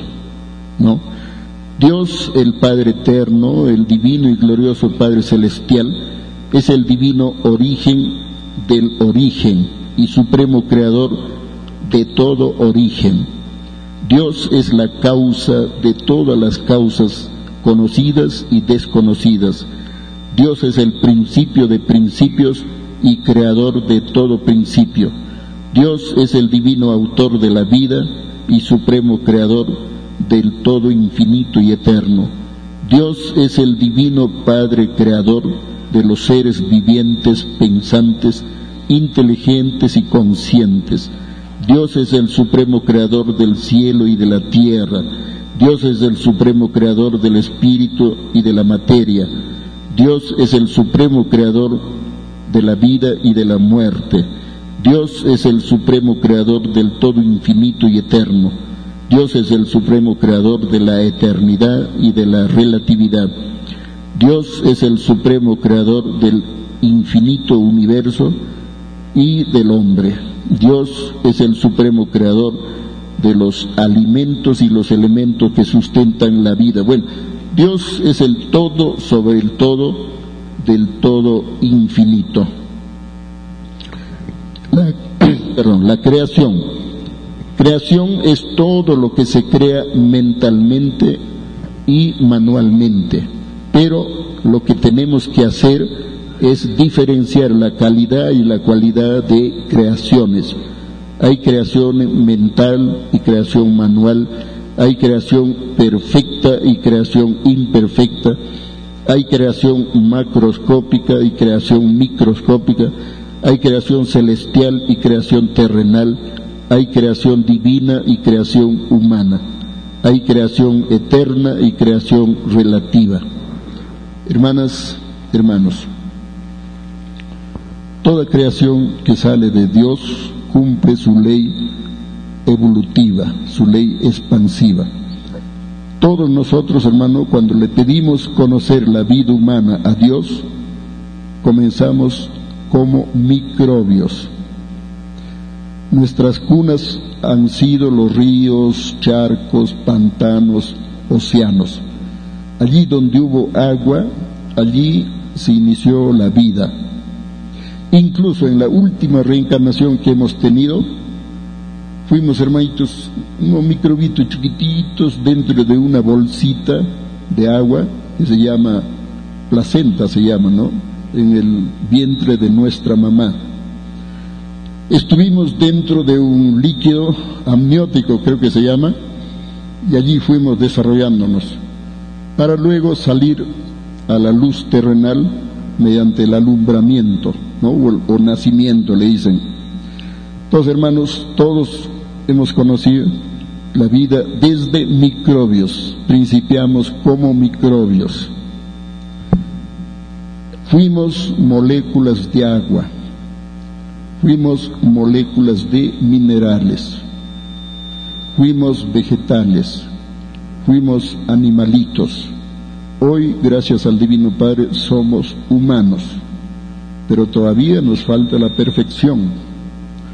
Un esfuerzo más en el conocimiento, llegaremos a ser ángeles, arcángeles, serafines, querubines, primogénitos solares, padres solares, virtudes del reino, hasta volver a nuestro lugar de origen.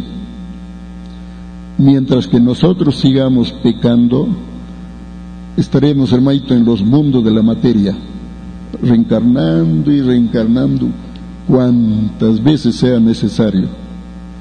Pero si queremos volver a nuestro lugar de origen, bueno, pues tenemos que hacer un poquito de esfuerzo, estudiar la palabra de Dios, cultivar las virtudes y aprender a vivir la vida pues como cristianos. Así de sencillo, hermano, lo que nos enseñó Jesucristo, el más grande maestro de maestros que visitó la tierra y dejó doctrina, dejó conocimientos, que nosotros deberíamos estudiarlo.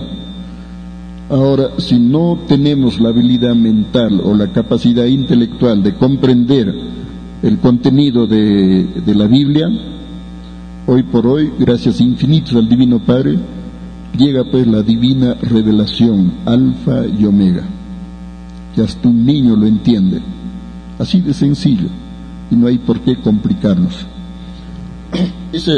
Ese, conocimiento lo estamos sacando así, hermanitos, en, en material didáctico, libros, el libro 1, 2, 3, 4, 5, 6, 7, 8, 10, y lo estamos, hermanitos, entregando a un precio simbólico. El conocimiento, al igual que la vida, no tiene precio. Si nosotros fuéramos grandes comerciantes, hermanito, había ofertas, hermanitos, de este conocimiento, pero querían llevárselo a Europa y publicarlo allá. Pero si hacemos eso, ¿quién garantiza, hermano, que no lo cambian? Porque el hombre, cuando no le gusta algo, lo sacan. No, esto no, esto no conviene. Eso yo lo vivido. Una vez llegó a mi hogar un hermano alemán. Cuando vio los planos, él dijo, esto lo ha escrito un gigante, dijo así ya. Esto sería bueno publicarlo. Se inclinó un poco y comenzó a leer. Encontró el término comunismo, comunismo celestial. Rojo se puso ya como tomate y movió la cabeza. Esto no conviene. Esto lo sacamos, dijo así ya. Y ahí ya uno deduce, pues, si usted se confía de alguien que no es espiritual, lo cambian, hermanito, lo acomodan a sus gustos y lo sacan, hermanito, y ganan dinero, cualquier cantidad. A muchos no les gusta la verdad, hermanos. Pero ¿qué vamos a hacer? Pues la verdad es la verdad y siempre será la verdad por toda eternidad. Entonces, hermanitos, nuestro deber es inclinarnos a la verdad, escoger la verdad, preferir la verdad, porque la verdad nos conduce a la verdad y la verdad nos conduce a Dios. Así de sencillo. Entonces, hermanitos, como les repito, pues hay pruebas para todos, hay experiencia para todos y la creación, hermanitos, cumple la ley de la evolución. El término evolución significa crecimiento, progreso, avance, perfección. Y lógicamente, hermanitos, cuando hacemos buen uso de la vida, se logra, pues, hermanitos, a hacer descubrimientos, encuentros, inventos, etcétera, etcétera. Porque Dios nos ha dado inteligencia a todos, nadie es desheredado. El problema es que nosotros hacemos mal uso de la vida, hacemos mal uso de las virtudes, hacemos mal uso de la inteligencia. Entonces acá sépanlo hermanos, la inteligencia que se emplea en el bien, por el bien y para el bien, se denomina bendita sabiduría y la inteligencia que se emplea en el mal por el mal y para el mal se denomina maldita astucia. Entonces aquí se entiende y se comprende que Dios es infinitamente sabio y el diablo es relativamente astuto, porque más tarde o más temprano el diablo va a cambiar de parecer, porque el diablo también salió de arriba del cielo y más tarde o más temprano el diablo va a querer volver arriba y para que vuelva arriba el diablo va a tener que sudar petróleo, porque ha hecho mucho mal en los planetas que le toca vivir.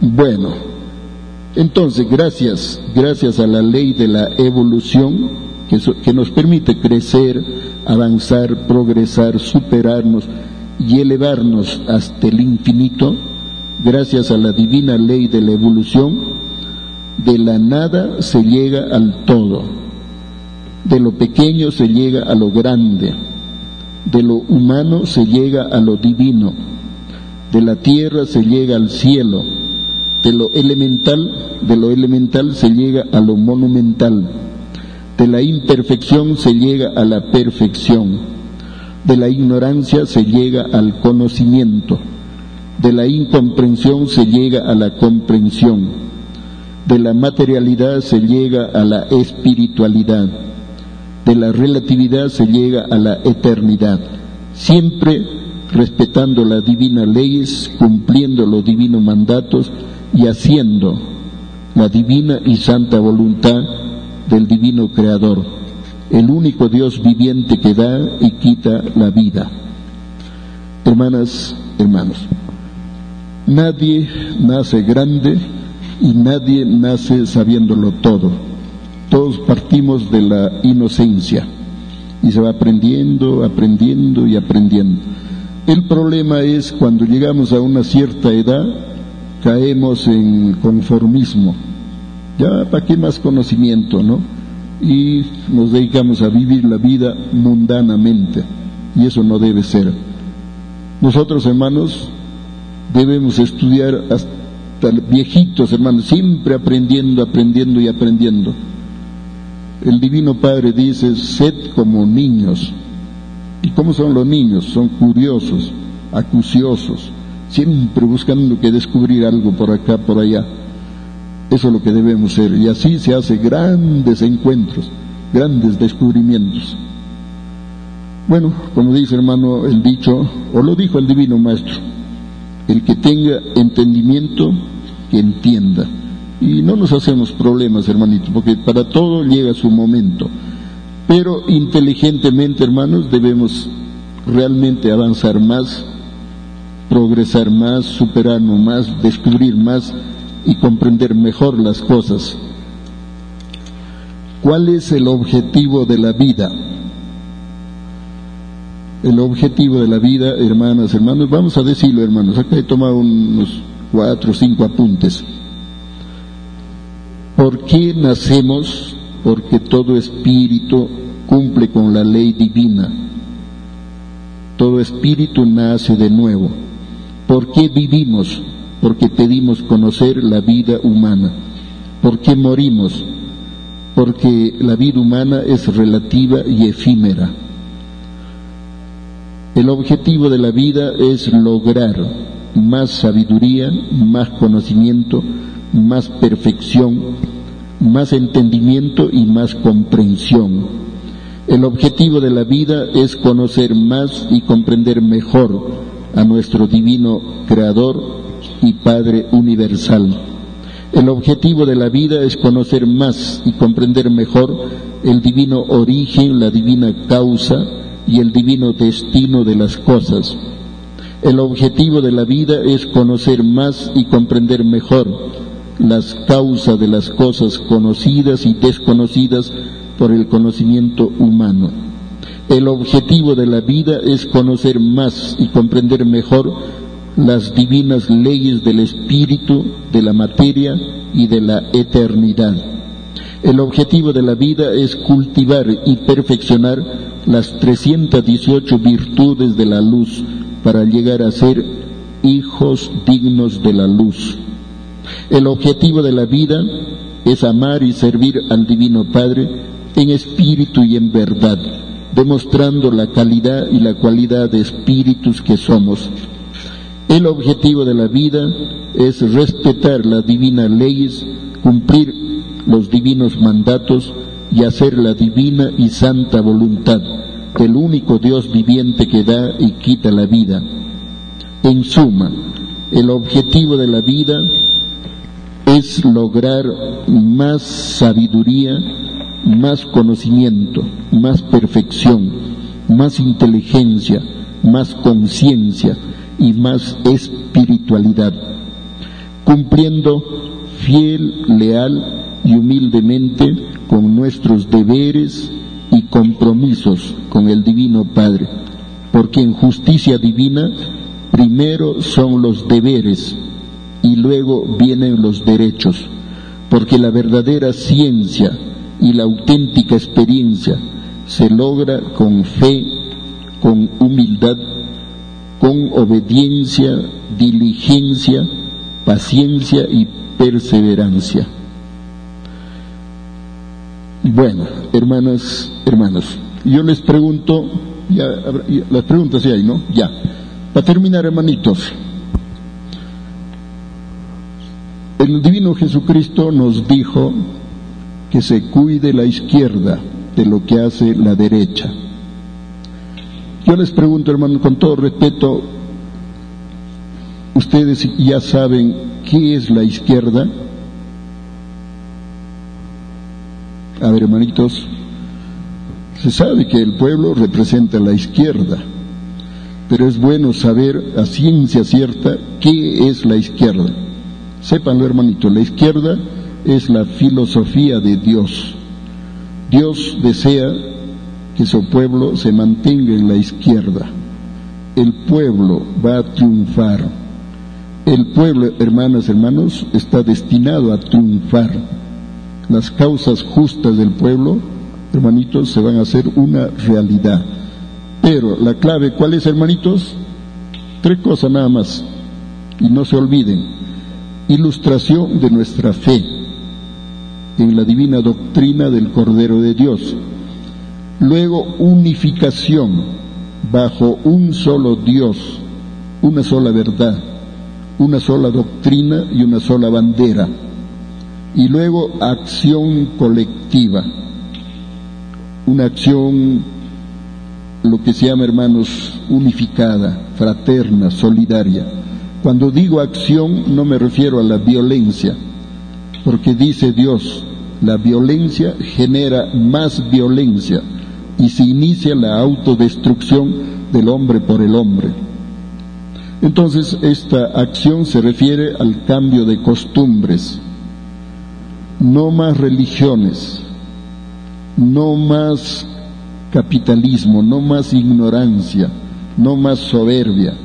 Aprendamos a vivir la vida como humanos, como cristianos Hermanitos, si nosotros hacemos lo que Dios nos enseña, hermanitos, el triunfo va a ser mucho más rápido. Pero si, si somos remolones, no, ¿qué va a hacer? Yo no creo. ¿Quién va a estar leyendo? ¿Quién va a estar estudiando? Hermanitos, con esa actitud somos nosotros mismos los, los que perpetuamos el drama. Y finalmente provocamos la ira de Dios y en un momento dado el Divino Padre da órdenes a sus elementos y se acabó la historia. Así ha sido siempre, hermanos. Y si no, pues piensen ustedes un poquito cómo desapareció la Lemuria, la Laponia, la Atlántida, eh, los hiperbóreos, Sodoma y Gomorra, los pueblos del diluvio universal, los faraones, los babilonios, los romanos, los griegos, los incas, los mayas, los aztecas y tantas otras civilizaciones que se elevaron hasta las nubes, se olvidaron de Dios y se vinieron cuesta abajo hasta morder el polvo del olvido. y al Divino Padre cambiará la tierra y vendrán nuevos seres a poblarla y lógicamente pues harán la voluntad de Dios. Pero el Padre Eterno, repito, nos invita a formar parte de la familia espiritual, una familia consciente, una familia ilustrada, una familia que respete la ley de Dios. Esa familia, hermanos, va a poblar el nuevo mundo que viene y nos invita. Él está haciendo un llamado y ahora dependía de nosotros si aceptamos o no aceptamos. Así de sencillo. Bueno, ahora sí, hermanitos, vamos este librito, hermanitos, está afuera en donde venden el material didáctico, si lo desean.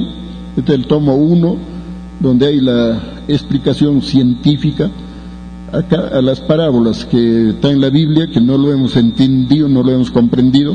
Aquí está revelado y explicado en una psicología tan sencilla que hasta un niño lo entiende y no hay por qué hacernos problemas. ¿Y hermanitos? Bueno, ahora sí, las preguntas, hermanito. Bueno, hermanitos, eh, gracias y agradecimos infinitamente por su pregunta a nuestro hermano Antonio Córdoba Quesada. Aquí vienen las preguntas. Dice, si Jesús es un extraterrestre, ¿de qué raza extraterrestre es? Hay otra pregunta, las sociedades secretas saben que usted tuvo contacto alienígena. Esas son dos preguntas que se hace el hermano.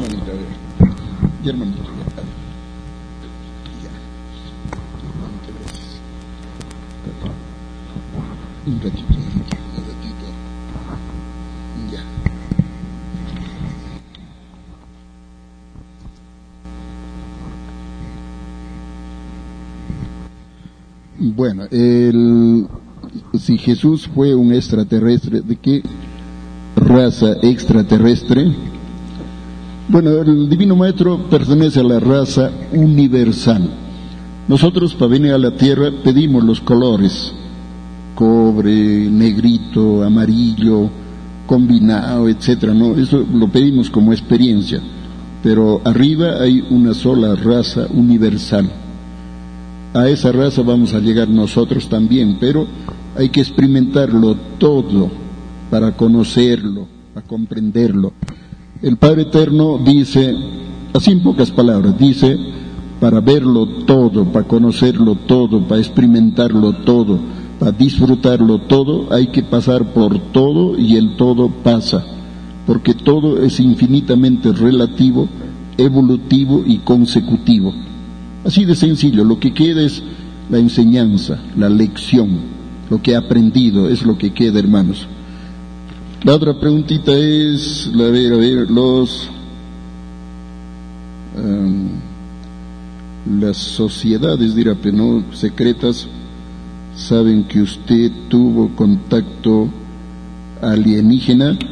Bueno, deben saberlo. Yo no le podría acá afirmar si saben o no saben. Deben saberlo porque nosotros avisamos de diferente forma. Por ejemplo, ahorita se ha obsequiado unas cartas abiertas, se llama, donde yo lo he escrito, ahí está mi firma, está el sello, todo, para que, bueno, eh, comprendan que es algo serio, ¿no? Yo no tengo nada que ocultar.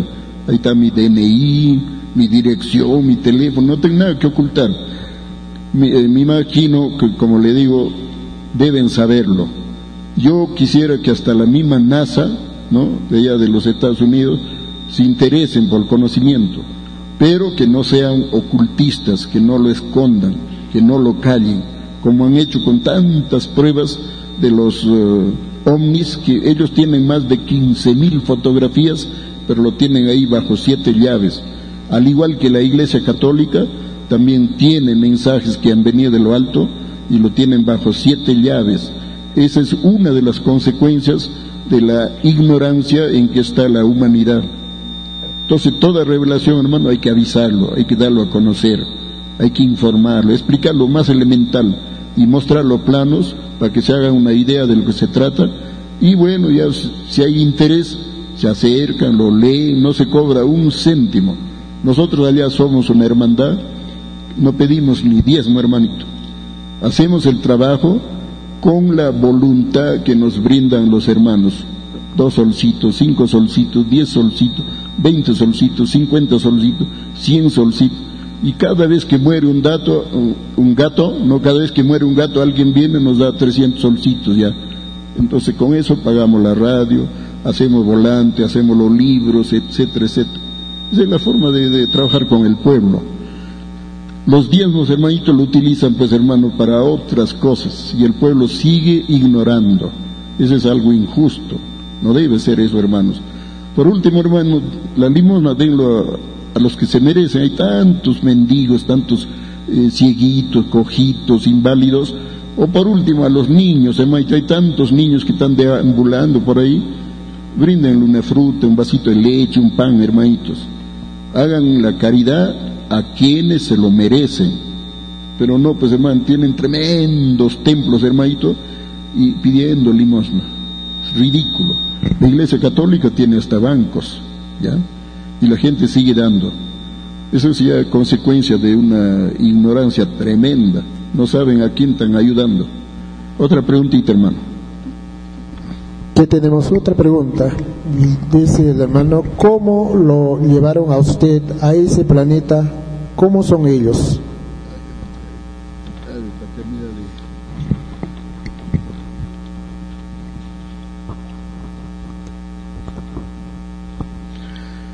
Ya, ¿cómo lo, lo llevaron? Mire, las experiencias son infinitas y variadas. No es una sola experiencia para todos, no. Cada uno vive su experiencia de acuerdo a su fe, de acuerdo a su evolución, de acuerdo a su humildad, ¿no? Y bueno, en mi, en mi caso, hermanos, cuando el Divino Maestro estuvo en mi hogar, yo lo deseaba, decía, como quisiera salir un ratito, echar una mirada arriba, ¿no? Para ver qué hay, cómo es el espacio pero no lo pedía, no lo decía, no lo manifestaba, porque yo en mí, en, mí decía de repente no sé pedirlo, o de repente no es el momento, o de repente no sé, no sé decirlo, y me callaba. Pero el Divino Maestro, como lee la mente, él estaba viendo lo que yo deseaba. Y en su infinito amor y bondad un día me complace. Yo estaba trabajando, lo estoy contando brevemente, ¿no? Estaba trabajando y sentí una, una sensación un deseo que tenía que subir a mi, a mi azotea, ¿no? ¿Voy o no voy? ¿Voy o no voy? Y más pudo el que tenía que subir. No sabía para qué, pero el deseo era subir. Entonces yo dejé el taller, pasé a la salita, tomo la primera escalera, subo, tomo la segunda escalera, faltando dos pasos para llegar al piso de la azotea, instintivamente levanto la mirada arriba un disco gigante color aluminio que botaba luces de colores rojo, azul, verde, amarillo, ¿no? Yo me quedé ahí como si hice una pieza y comencé a dudar, digo, ¿esto es realidad o estoy soñando? Me llevé la mano acá al antebrazo, agarré un pedacito de carne, lo presioné y sentí dolor. Entonces no era sueño, era real. Entonces terminé de subir los dos, los dos pasos de la escalera me apoyé en el parapeto y ahí estaba mirando. En un instante se abre la puerta en la azotea, ¿no? De donde estaba el divino maestro. Hay una piecita, ¿no? Se le, se le brindó y sale del umbral de la puerta, él se hace como de cuatro metros así. Unas emociones, hermanitos, que el corazón parece como que se va a parar. Luego, hermanitos, se abre arriba de la nave, la escotilla se llama, ya como una ventanita así. Y un ser le avienta una casaquita al divino maestro, brillante, no era metal, sino un material brillante. La casaquita venía como saludando, como despidiéndose, y el divino maestro así en el aire lo coge, lo agarra, y luego se lo pone. Se acomoda bonito para que le quede entallado y hace un gesto así Así nomás. Y se despega del piso y se va así. Yo ahí estaba lelo viendo todas esas escenas. Y por la tobera de la nave, por ahí penetra el divino maestro. Y en unos instantes, por la escotilla, el divino maestro me mira y me dice, suba, así un gesto. Yo, hermanos, en ese momento decía, esto lo he deseado, este es un premio, pero no me lo merezco. Porque en ese rato uno se acuerda de tantas mataperradas que uno hace cuando uno es niño.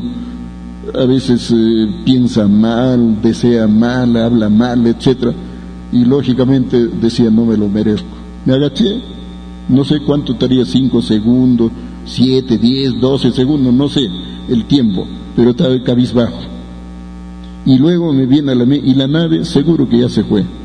Y comenzó a levantar la cabeza así, de pasito, de pasito, y por el rabo del ojo, como se dice, lo he visto, ahí estaba la nave. Le toma un poquito más de confianza y levanta la cabeza. Y nuevamente sale el divino maestro, esta vez sí enérgico, suba.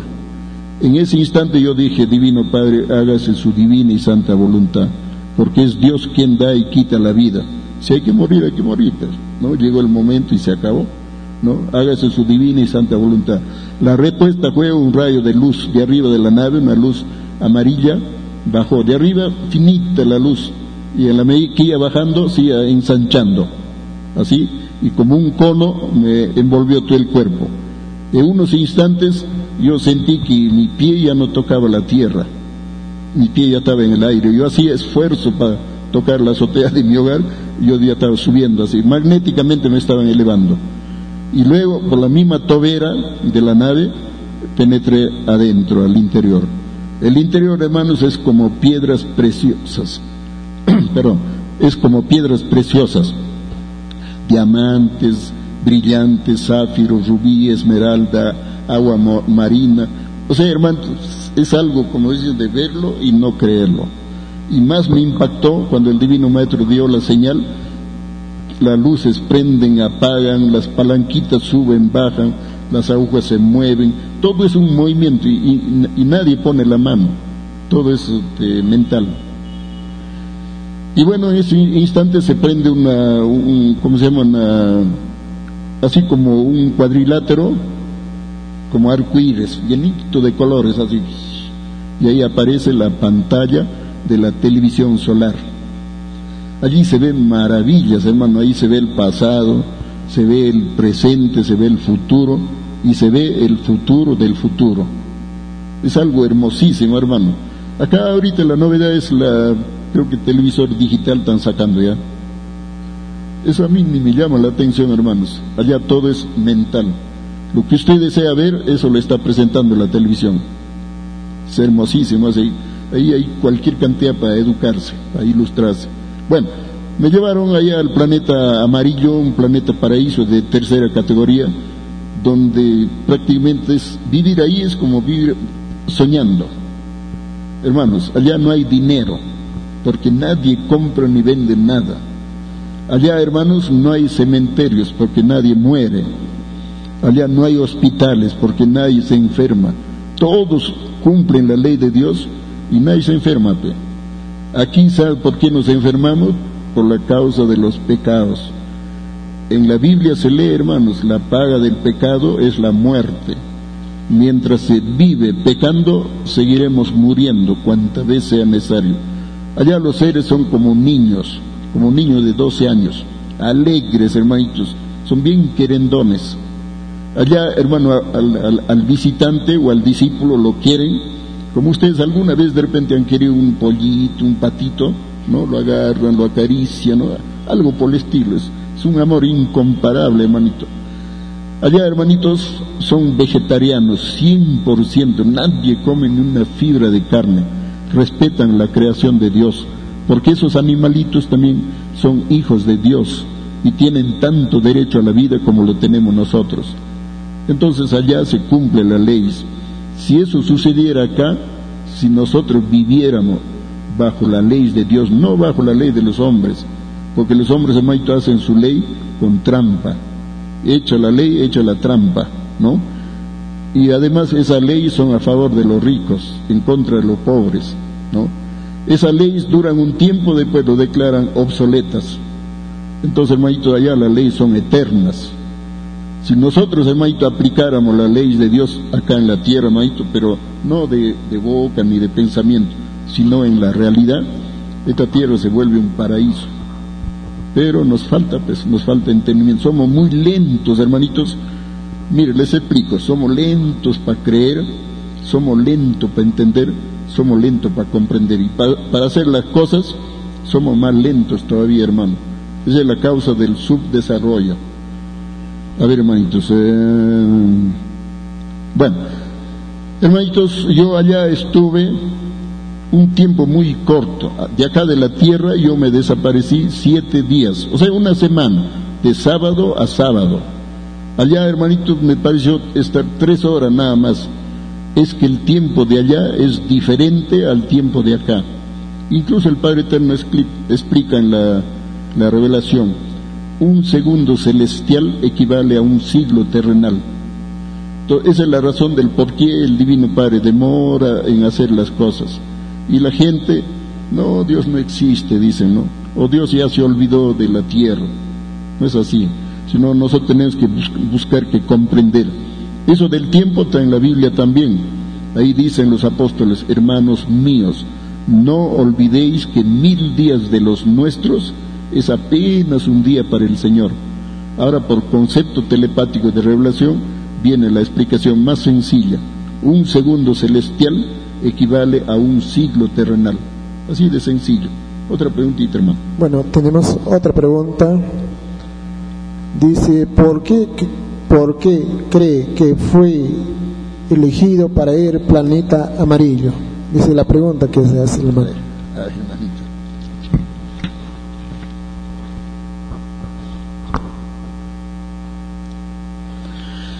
Hermanitos, ustedes también pueden ser los elegidos, siempre que ustedes lo dispongan así. Cuenta, hermanos, ante el Divino Padre, el cambio de costumbres.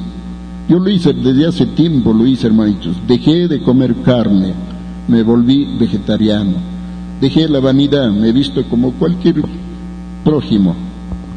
Dejé, hermanos, el humo, porque también fumaba, hermanos, ya lo dejé para siempre Luego, hermanitos, dejé de ser político. Me gustaba mucho la filosofía, ¿no? Y sobre todo la filosofía de Dios. Entonces me gustaba leer la Biblia. Hace un rato les dije, tengo siete Biblias de diferentes traducciones. Me cansaba leer una, cogía la otra. Me cansaba leer la otra, cogía la otra. Y de esa forma mi cerebro ha ido asimilando, asimilando el conocimiento. Y bueno, yo trataba de comprender, hermanitos, realmente quién soy, de dónde vengo, a dónde voy. Y ese Padre Divino, para usted nada es imposible. Con su divino amor y bondad, en un momento dado me puede revelar, me puede explicar. hermano, fue pasando el tiempo y llega pues el momento del encuentro. Entonces, hermanos, todos nosotros tenemos, hermanitos, los mismos derechos, las mismas oportunidades, las mismas posibilidades. Eso está en cada uno de ustedes. Yo no voy a venir, hermanito, y hermano, ven para que conozcas a Dios, no agarrar de la mano, llevarlo, empujarlo, jalarlo, de repente echarle un lazo y no llevar a la fuerza, no. Eso sale de adentro del corazón. Eso lo ve el Divino Padre y eso lo conmueve al Divino Padre. Y en un momento dado, hermano, Dios se presenta como un niño, como un anciano, como un campesino, como un minero, como un agricultor, siempre humilde pero se le reconoce por su sabiduría, por su conocimiento. Esa es la clave, hermanitos. Entonces eso tienen todos ustedes. Y casualmente la voluntad de Dios es que la gente se ilustre porque el Padre Eterno más adelante se va a manifestar ante el mundo, ante la humanidad. Y la gente que no está preparada se asustan, se enloquecen. Muchos hermanitos atentan contra su vida, o sea, se suicidan. Y eso es lo que no quiere el Divino Padre. Entonces Él desea que la criatura ilustre su fe, que logre conocimiento, que logre sabiduría y que se prepare, pues. ¿no? Eso es lo que desea el Divino Padre. Otra preguntita, hermano. Bueno, aquí tenemos otra pregunta que dice, eh, ¿qué diferencia existe entre una religión y la revelación alfa y omega? A ver, hermanito, a ver, hermanito. La, diferencia es abismante, hermanos.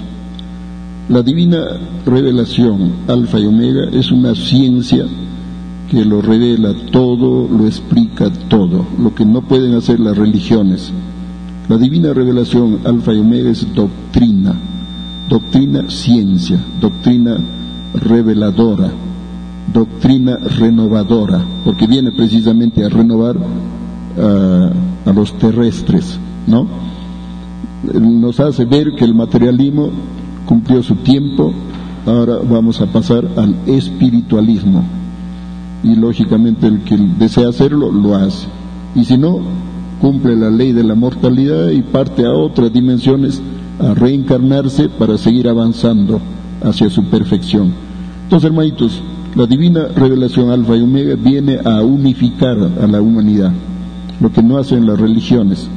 La divina revelación, alfa y omega, viene a implantar una nueva moral, lo que no hacen las religiones. ¿no? O sea, las religiones hacen lo opuesto a lo que enseñó Dios. Por ejemplo, la ley divina dice no adorarás imágenes, ni templos, ni semejanza alguna. Y es lo primero que hacen las religiones. Templos por todas partes. Dentro de los templos hay ídolos. Yo lo he visto, por eso hablo, hermano. Y al pie del ídolo hay una, cajita que se llama alcancía, creo que le llaman, para que la gente eche ahí su propina para los santos, ¿ya? Toma, toma. ¿Ustedes creen que los santos lo gastan eso? Los curas son los que lo abren, se lo lleva ahí, lo dispone a su regalado gusto, hermanito. Ellos viven, hermanitos, de, de, la limosna de la gente, hermanito. Eso tenemos que darnos cuenta. Entonces, dice Dios, hay gente ignorante que por, por medio de la ignorancia están apoyando al mismo demonio. Ustedes escriban, mentalmente escriban sotanas. Quítenle la O de omega y pónganle la A de alfa. ¿Qué leen? Satanás. Así de sencillo. Se saca conclusiones. Otra preguntita, hermano. Bueno, aquí tenemos otra pregunta. Dice, ¿cómo sabemos al nacer nuestras vidas pasadas? A ver, a ver, hermanito, a ver, vamos a ver.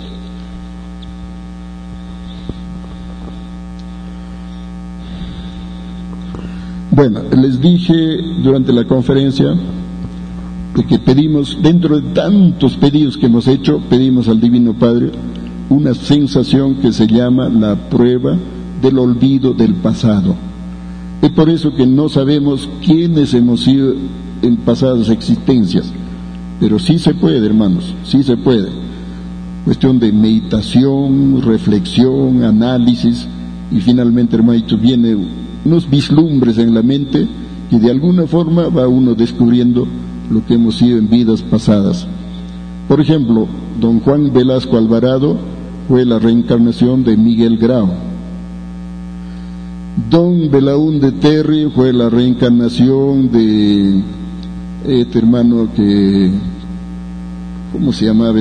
Tupac Amaru. No, no, Tupac Amaru fue la reencarnación de Banquero Rossi el que estaba en la fábrica de harina de pescado. Eh, Fidel Castro es la reencarnación del apóstol Felipe. Del mundo antiguo, Jesucristo tenía un apóstol que se llama Felipe. Él está reencarnado actualmente en Fidel Castro. Porque los apóstoles son revolucionarios 100% y se la juegan. Fidel Castro, por darle la contra a Estados Unidos, se volvió marxista, pero él en su mente acepta la existencia de Dios es por eso ustedes deben saberlo, porque Fidel Castro lo han intentado matar más de 120 veces, lo han intentado matar y no han podido. Porque la protección divina lo, favorece, ¿no? Lo deja que viva un poquito más. Entonces así se va descubriendo, hermanas, hermanos, los, los espíritus que vienen a la tierra, porque se nace de nuevo, se va y se viene, se va y se viene, se nace, se muere, se nace, se muere, es una ley divina. Ahora el que no nace de nuevo se atrasa, ahí se relega y prácticamente no avanza, no progresa, ¿no? Entonces por ley sabemos que hay que nacer de nuevo. Ahora en nosotros está hacer el bien, solo el bien. Haciendo el bien, hermanito, nos acercamos a Dios y recibimos premios, añadiduras. Si no hacemos el bien, no hay premios. Así de sencillo. ¿Y qué logramos saber que logramos al nivel actual de vida. Hermanitos, la vida es un don divino que nos otorga el Divino Padre para sacarle provecho. Si ustedes hacen buen uso de la vida, hermanos, la siguiente vida es pues de armonía, de felicidad. Mundos, hermanito, paraíso. Por ejemplo, el que estudia así con amor, su destino son mundos de sabiduría donde la criatura se vuelve un sabio. El que cultiva la alegría, mundos de alegría. El que cultiva la igualdad, mundos de igualdad, donde ahí la criatura se equilibra espiritual y materialmente. O sea, todo tiene su compensación. Todo lo que hacemos, hermanitos, tiene su réplica. Todo lo importante es saber hacer el bien, solo el bien y nada más que el bien. Y nos evitamos problemas. Eso tenga nosotros, hermano. El Padre Eterno nos ilustra, nos da el conocimiento. Ya de nosotros depende, hermanito, pues, qué tanto lo entendemos, qué tanto lo practicamos Eso está en cada uno de nosotros. Otra preguntita, hermano. Otra pregunta, hermano. ¿Qué es la muerte? Dice el hermanito, se pregunta. A ver, a ver. Ah, interesante, hermanitos. La muerte es el fin de nuestra permanencia en el planeta. La muerte es el cese de la responsabilidad del espíritu con la materia. La muerte es ley de retorno, o sea, dejamos la dimensión visible y volvemos a la dimensión invisible. La dimensión invisible existe, hermanas, hermanos. La dimensión invisible es tan real como es la dimensión visible.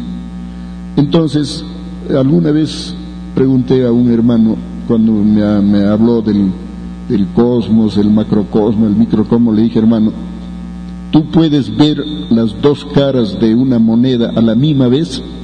Se quedó pensativo el hermano ya. Al final movió la cabeza. No se puede. Por eso que el Padre Eterno, en su infinita sabiduría y en su infinito amor y bondad, nos permite que un tiempo estemos en el microcosmos y otro tiempo en el macrocosmos. Entonces, poquito poco vamos comprendiendo más y mejor.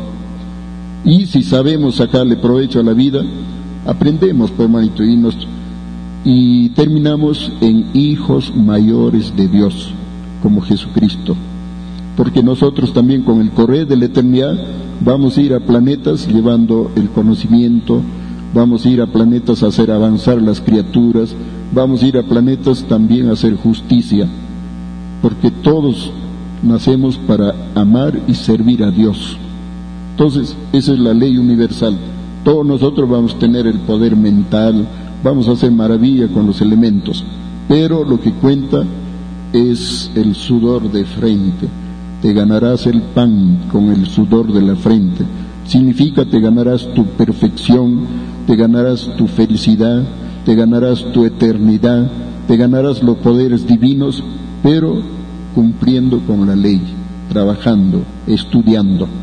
Ese es el deber de todos y cada uno de nosotros.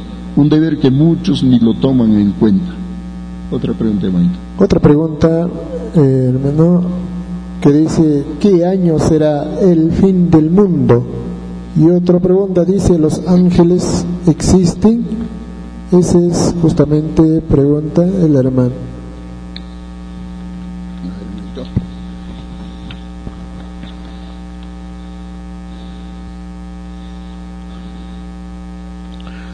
Bueno, el, el fin del mundo, como les dije también hace un rato, no es la destrucción física de la tierra. La tierra tiene para miles de años todavía. El fin del mundo correctamente interpretado por voluntad divina se refiere al fin del mundo materialista, fin del mundo del oro, fin del mundo egoísta, fin de un sistema de vida injusto, desigual, opresor, hambreador, corrupto, inmoral, que todos conocemos por capitalismo. Así como cayeron los faraones, así como cayeron los romanos, ahora le toca su caída a los norteamericanos.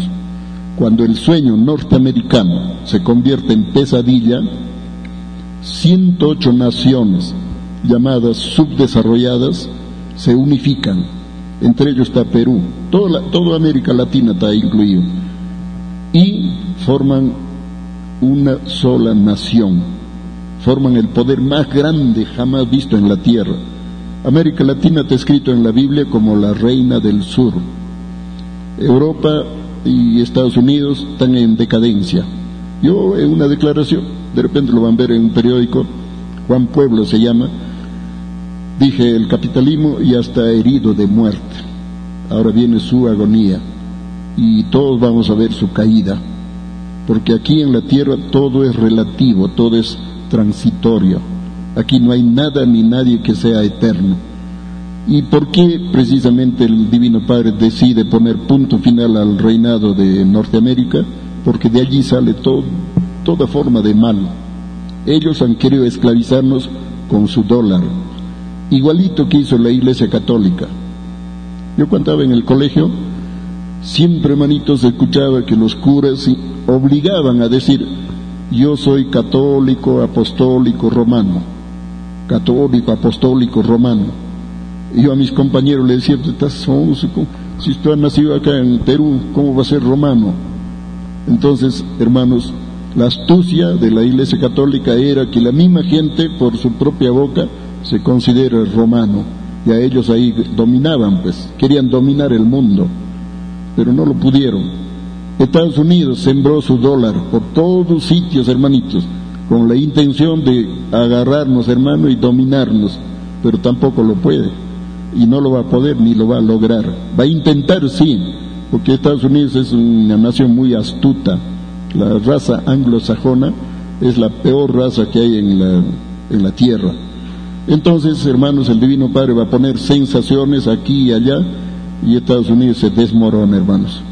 Y sé yo, me lo hicieron ver en la pantalla de la televisión solar, tres cuartas partes de Estados Unidos se van al fondo del mar. Queda una cuarta parte, como un islote. Y ahí se ve a la gente como gritan, chillan, gimen, se jalan los pelos, se cabecean contra la pared, hacen unas escenas, hermano, que hiela la sangre. Ahí recién comienzan a arrepentirse, hermanos, de tanto mal que han hecho, de tanta droga que han consumido.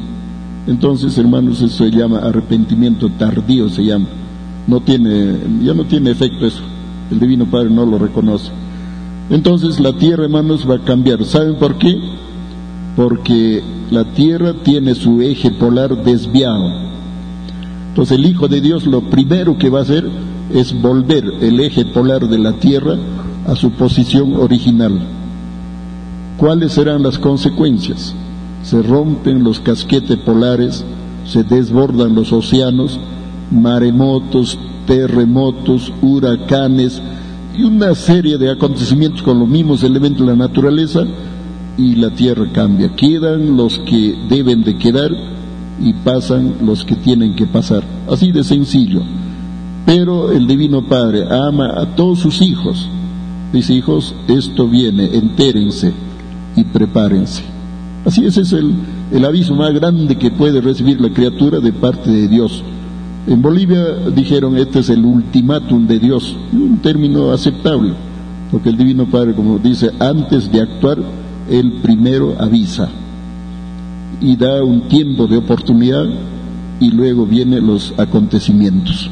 Así de sencillo. Una preguntita más. Bueno, tenemos otra pregunta. Señor Córdoba, ¿bajo qué sustento dice usted que el nombre del Perú eh, está en la Biblia. A ver.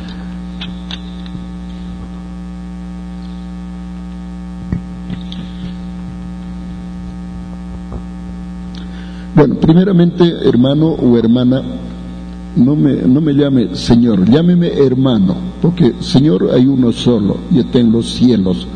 Los señores de acá de la tierra se mueren y terminan en polvo.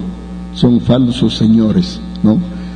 Eh, sí, efectivamente, hermanitos, tomen nota si gustan, lo voy a repetir, está en el libro de Esdras, capítulo 2, versículo 55. Esdras, en el libro de Esdras, capítulo 2, versículo 5, 5. Ahí se lee a los hijos de Perú da pero les, dije también, no basta solamente con leerlo, sino que hay que interpretarlo para poder ampliar el conocimiento, para lograr un mayor entendimiento.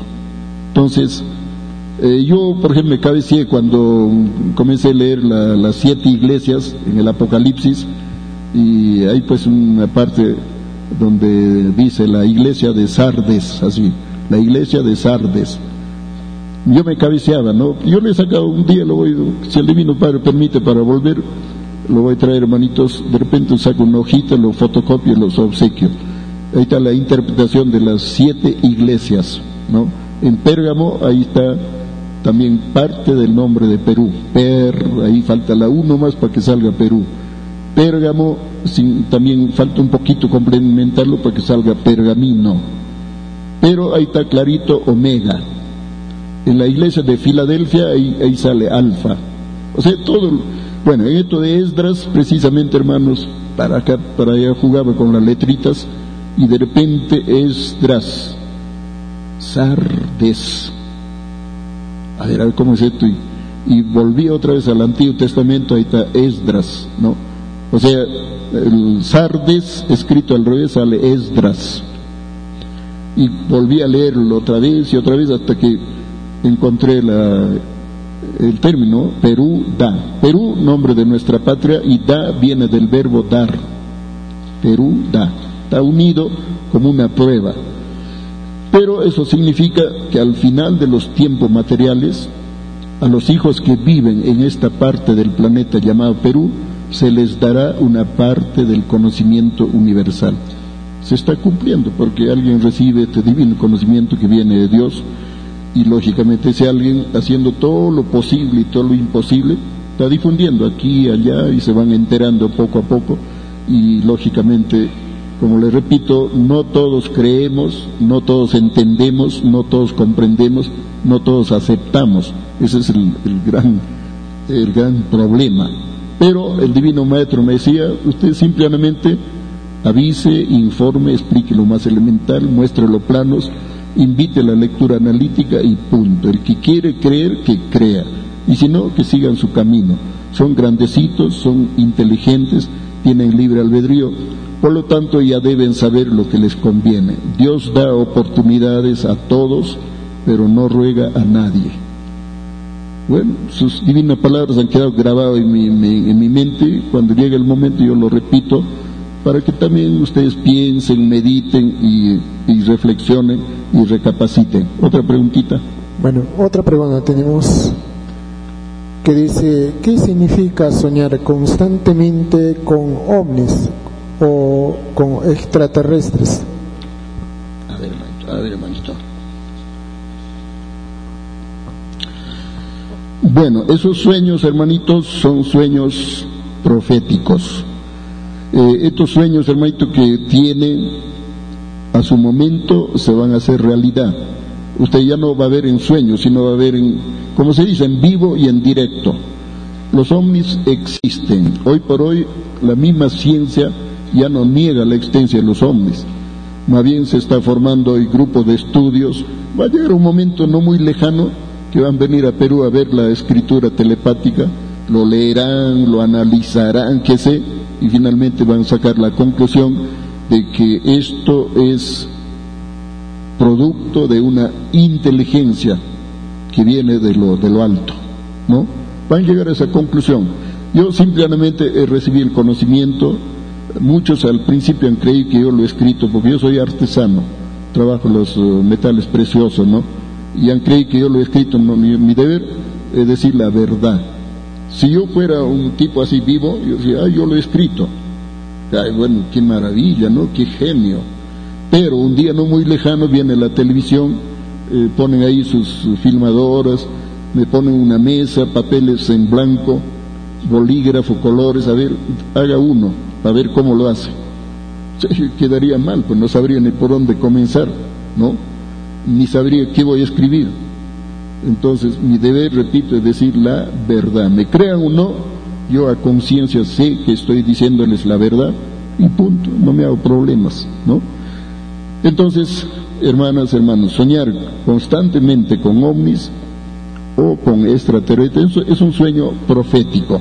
Y todos, hermanitos, a su momento, dice Dios, hasta los materialistas, hasta los escépticos, hasta los ateos, estarán viendo ovnis y van a ver a Dios y ahí donde van a sufrir un remordimiento tremendo que la conciencia estalla y se bañan en lágrimas. Bueno, a veces hay un dicho que dice, que nadie se arrepiente antes sino después, ¿no? Entonces, como le repito, hermanitos, es bueno proyectarnos, es bueno romper nuestros límites mentales y saber que el universo es infinito. Hay millones y millones de galaxias, en cada galaxia hay sistemas solares, en cada sistema solar hay planetas, en cada planeta hay humanidades organizadas perfectamente. Allá en esos planetas, hermanos, se vive realmente la felicidad, la alegría, pero no esa alegría que nos dan acá en la tierra, porque la alegría de la tierra es una alegría fingida, es una alegría falsa, es una alegría hipócrita. Por un ratito no jajaja, jajaja, de cual poco rato lleno de problemas estamos ya. Esa no es la felicidad verdadera. El Divino Padre desea una felicidad auténtica para todos sus hijos, pero bajo sus divinas leyes, bajo sus divinos mandatos. Y es cuestión ya de entenderlo, de comprenderlo. Si no lo aceptamos, desencarnamos y nos vamos a otros planetas a seguir avanzando. Si lo aceptamos, nos integramos a la familia espiritual, al pueblo de Dios, así está escrito en la Biblia. Y bueno, a disfrutar del, a disfrutar del mundo paraíso, tierra. Porque dice Dios, la tierra comenzó siendo paraíso y terminará siendo paraíso. Otra preguntita. Bueno, aquí tenemos otra pregunta. Dice, ¿existe la vida después de la muerte? Bueno, otra pregunta un poquito, no se entiende. El único pregunta dice, ¿existe la vida después de la muerte?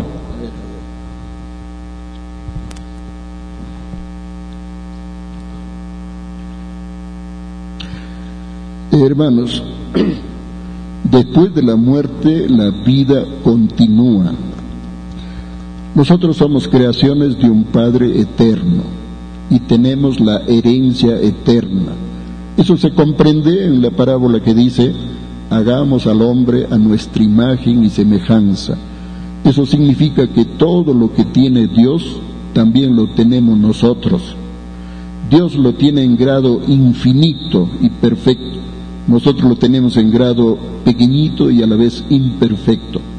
Pero si nuestro divino creador es eterno, significa que nosotros también tenemos la herencia eterna.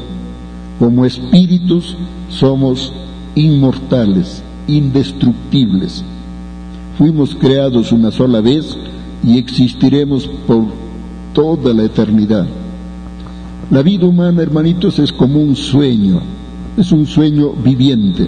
Creo que fue, a ver, a ver, un poeta, Calderón de la Barca, creo que dijo, la vida es un sueño. Lo dijo intuitivamente. Nosotros lo decimos ya con conocimiento de causa. Estamos soñando con los ojos abiertos, con la oportunidad de escoger, de ver, de conocer, de aprender y hacer cosas buenas, ¿no? Y morir precisamente es despertar a la realidad espiritual la vida eterna, la vida espiritual, es la vida perfecta, de dónde venimos y a dónde vamos a volver. Aquí estamos solamente de paso. Alguna vez en la conferencia lo digo, somos eternos viajeros galácticos que momentáneamente nos hemos estacionado en la Tierra para conocerlo, para estudiar o conocer filosofías, conocer materias, y estamos un tiempo nada más después nos guste o no nos guste, dejamos todo lo material y lo espiritual, la esencia viviente, parte al espacio. Cuando nos vamos al más allá, hermanos, no nos llevamos ni siquiera un granito de tierra que está debajo de nuestras uñas, no nos llevamos ni siquiera un cabello, por último no nos llevamos ni el esqueleto, hermanos, todo eso queda en la tierra. El Padre Eterno desea que comprendamos esta ley. No le agrada al Padre Eterno cuando las criaturas se aferran a la materia. Esto es mío, esta es la propiedad privada, no me lo toques, si lo tocas te pego, te mato. No es así, hermanos. La materia es solamente relativa, es para ver qué hacemos, cómo, cómo lo hacemos, en qué lo utilizamos. Y cuando llega el momento de partir, todo queda. Entonces, hermanos, de esto tenemos que comprenderlo. Lo que interesa, hermanos, es la sabiduría, el conocimiento. Cuando nos morimos, hermanos, nos llevamos precisamente todo lo que hemos aprendido, todo lo que hemos entendido, todo lo que hemos comprendido, esa es nuestra herencia y eso es acumulativo, porque gracias a ello vamos avanzando, avanzando, avanzando hasta llegar a ser padres solares en el caso de los varones y madres solares en el caso de las mujeres. Así de sencillo, hermanos, hermanos. Eso es lo que nos llevamos, lo espiritual. Lo material, hermanitos, queda en lo material. Por eso el divino Cristo dijo, que ningún rico entrará al reino de mi Padre. porque los ricos están concentrados en su, en su riqueza, en su oro, y lógicamente, hermano, bien difícil es para que puedan ascender a la morada celestial. Bueno, eso ellos lo quieran así, bueno, tendrán que vivirlo, tendrán que experimentarlo y ojalá aprendan la lección. Bueno, tenemos otra pregunta al hermano. Dos preguntas. Dice, ¿existe el infierno? Otra pregunta dice, cuando un ser muere, ¿cuál es el, eh, cuál es el proceso de separación del cuerpo y el y alma? A ver,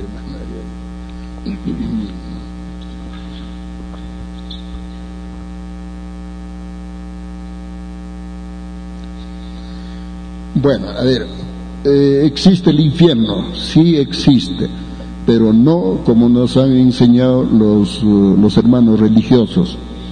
Los hermanos religiosos, los católicos sobre todo, dicen el infierno es un horno gigante donde ahí está el diablo con su, con su tenedor, dice, friendo almas, está removiendo, haciendo caucao de almas, dice ya.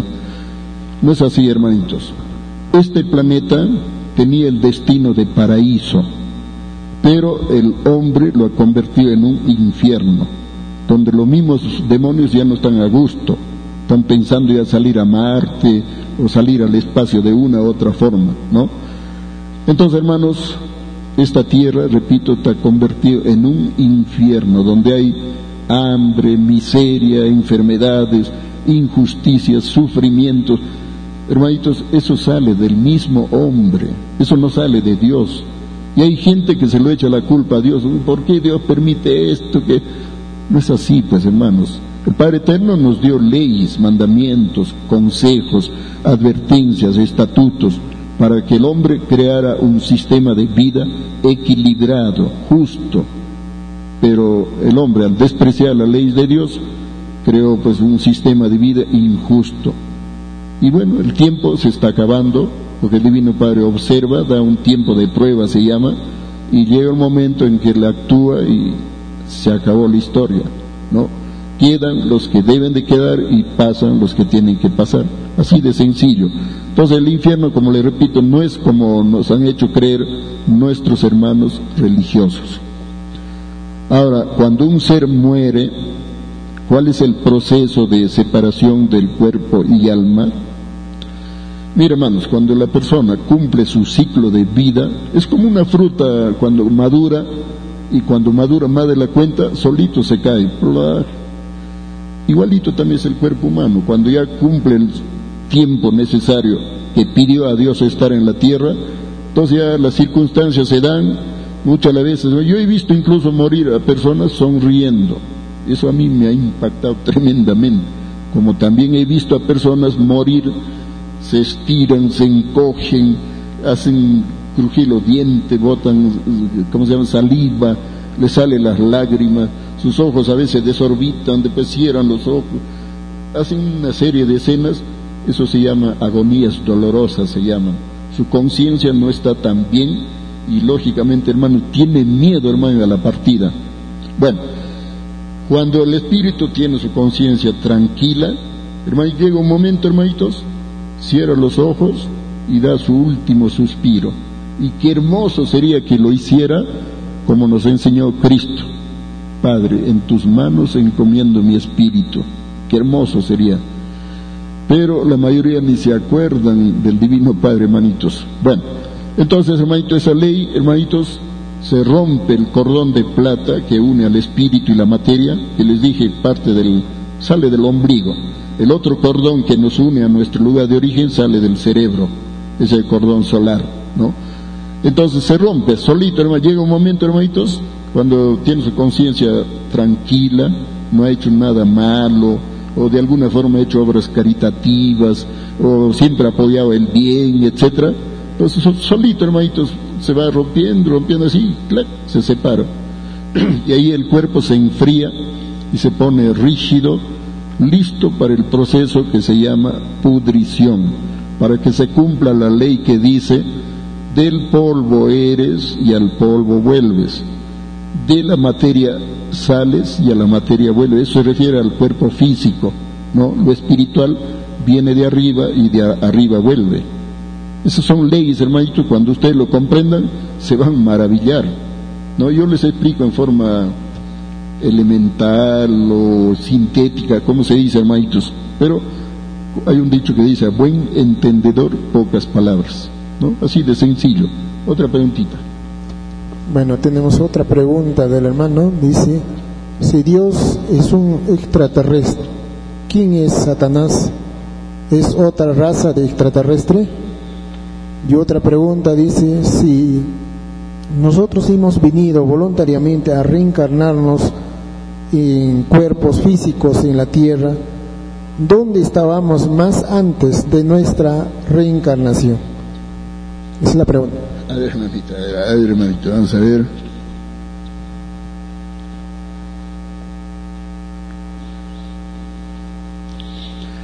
Miren, hermanos, eh, en realidad, bueno, Dios es extraterrestre, eso ni se discute porque Él está en otras dimensiones. El divino Jesucristo fue bien claro, mi reino no es de este mundo. Allá donde yo voy, ustedes todavía no pueden ir. Voy allá a prepararles un lugar y luego regreso por ustedes para que ustedes también estén allá donde yo estoy. Todo eso nos invita, pues hermanos, a, pensar y entender que el divino Cristo fue, es y será el más grande extraterrestre que vino a la tierra a cumplir una divina misión de redentor y salvador del mundo. Ahora esta vez se vuelve, pero ya vuelve como juez para llevar a cabo un, un divino juicio moral a la humanidad, ¿no? Ellos también cumplen misiones, cumplen diferentes etapas. Cuando vino como Moisés, él vino como legislador y libertador del pueblo hebreo, ¿no?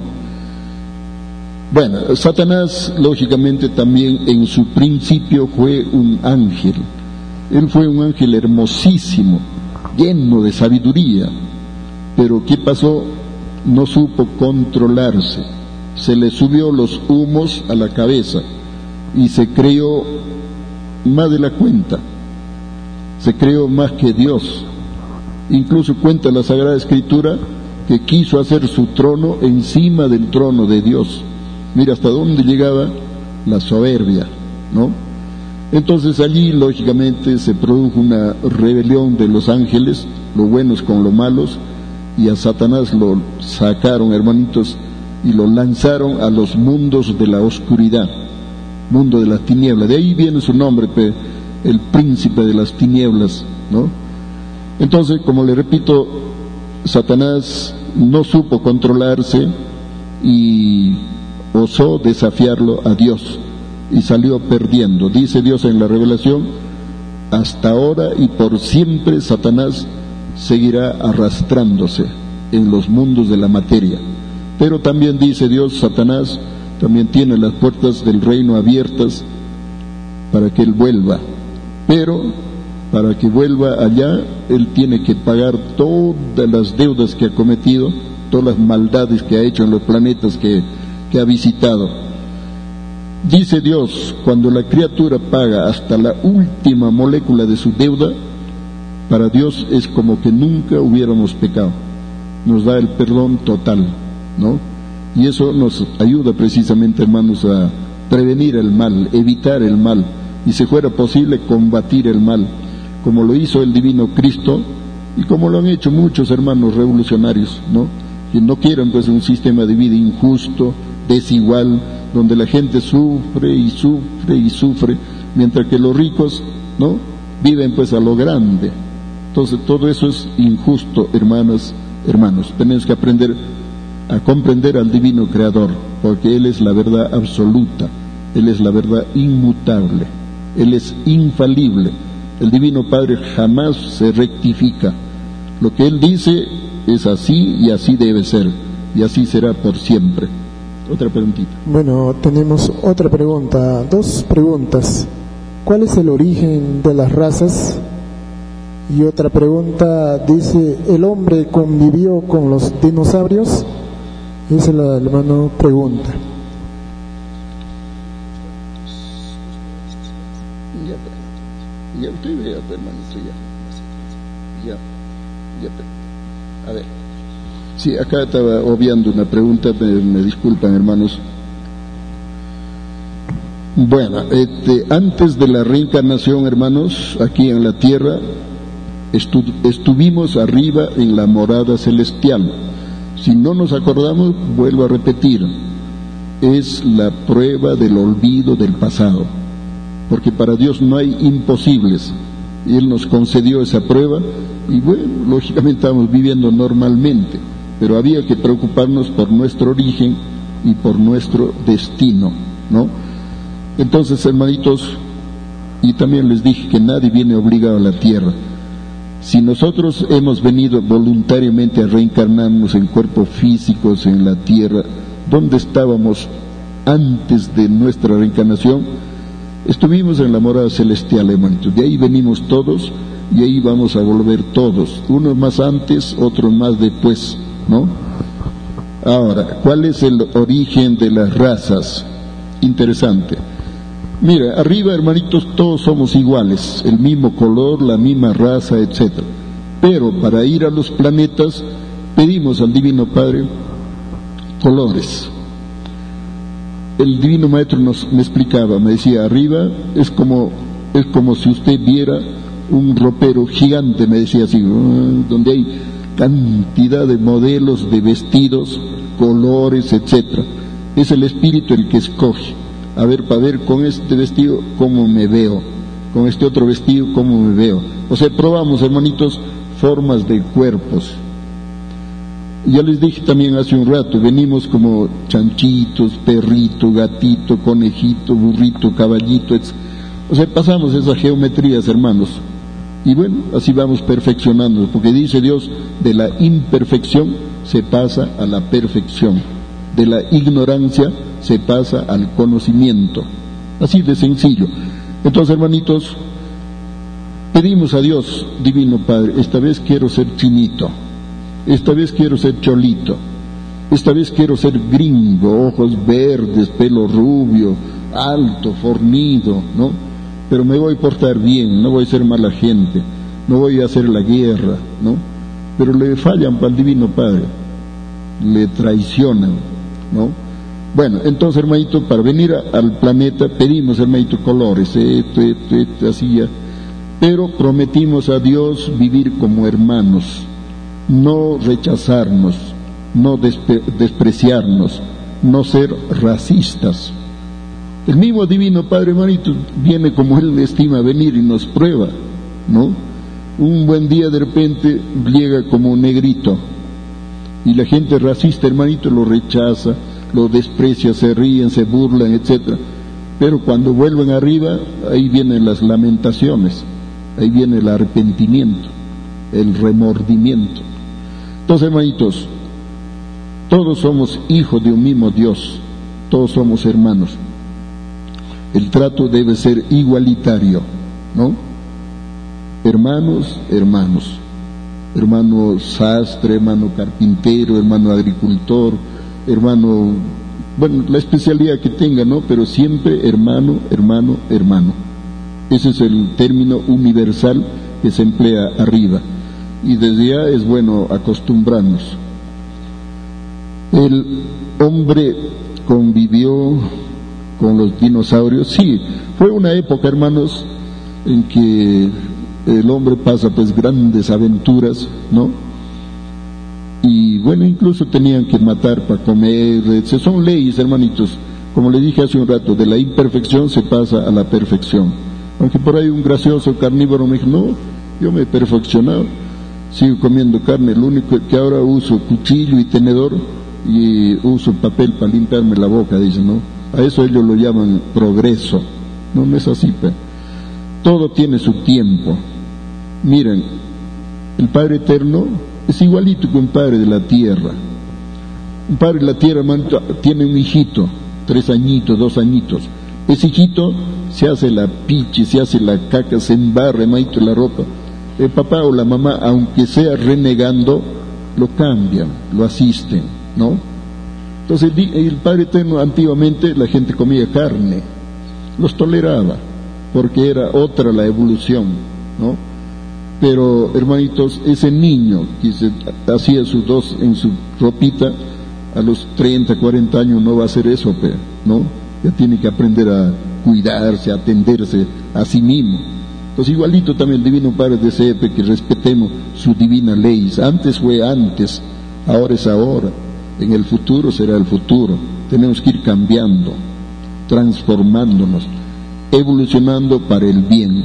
Eso es lo que desea el Divino Creador en su infinito amor y bondad de Padre Creador. ¿no? Así de sencillo. Otra preguntita. Bueno, tenemos otra pregunta de hermano. Dice, ¿cómo se llama a nuestro Dios creador? Esa es la pregunta.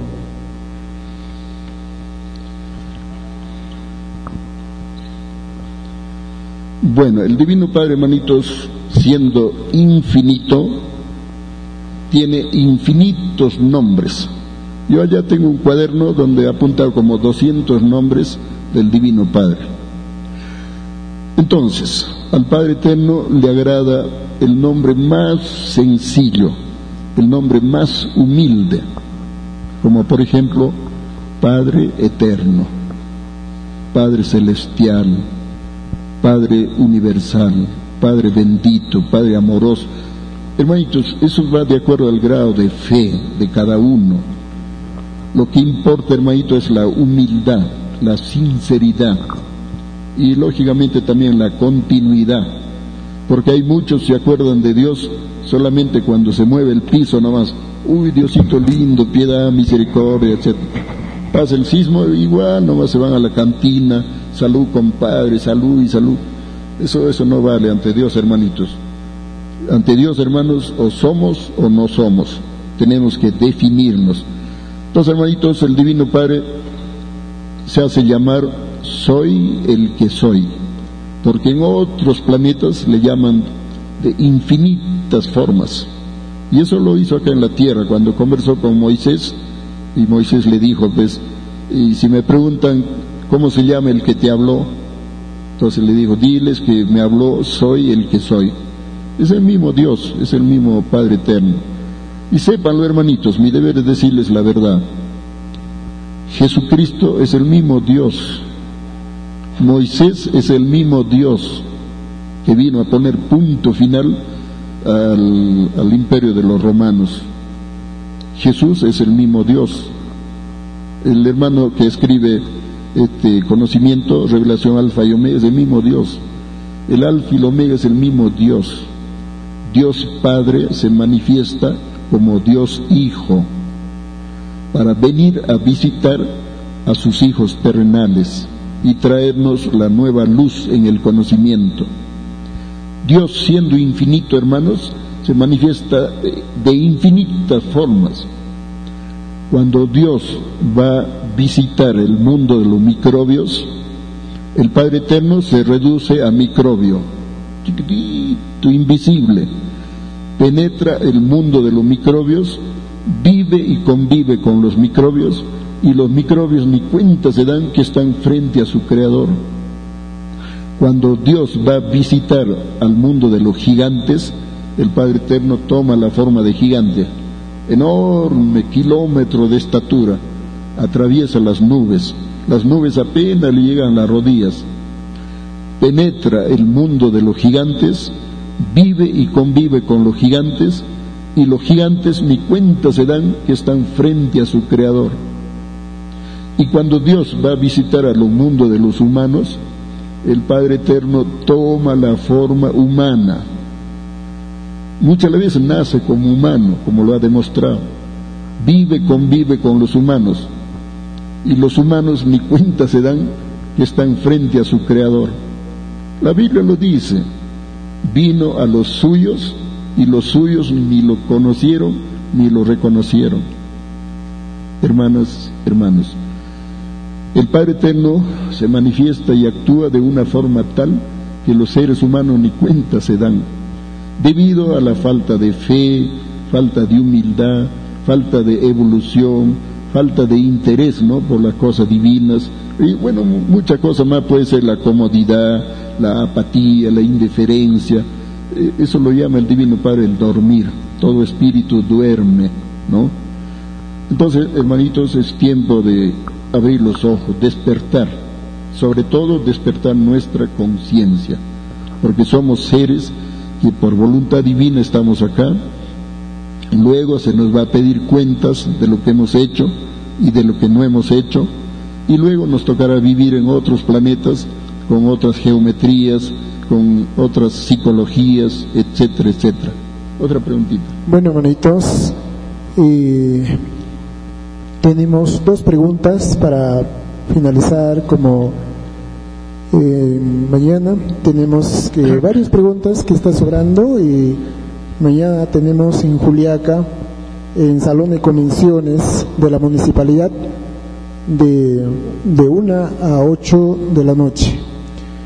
Y como tenemos que retornar las movilidades a veces, ustedes sean comprensivos y con dos preguntas vamos a finalizar y agradeciendo a todos los hermanos que dice el, el hermano que se pregunta, que dice, ¿qué opina usted sobre los homosexuales y lesbianas? Se la pregunta.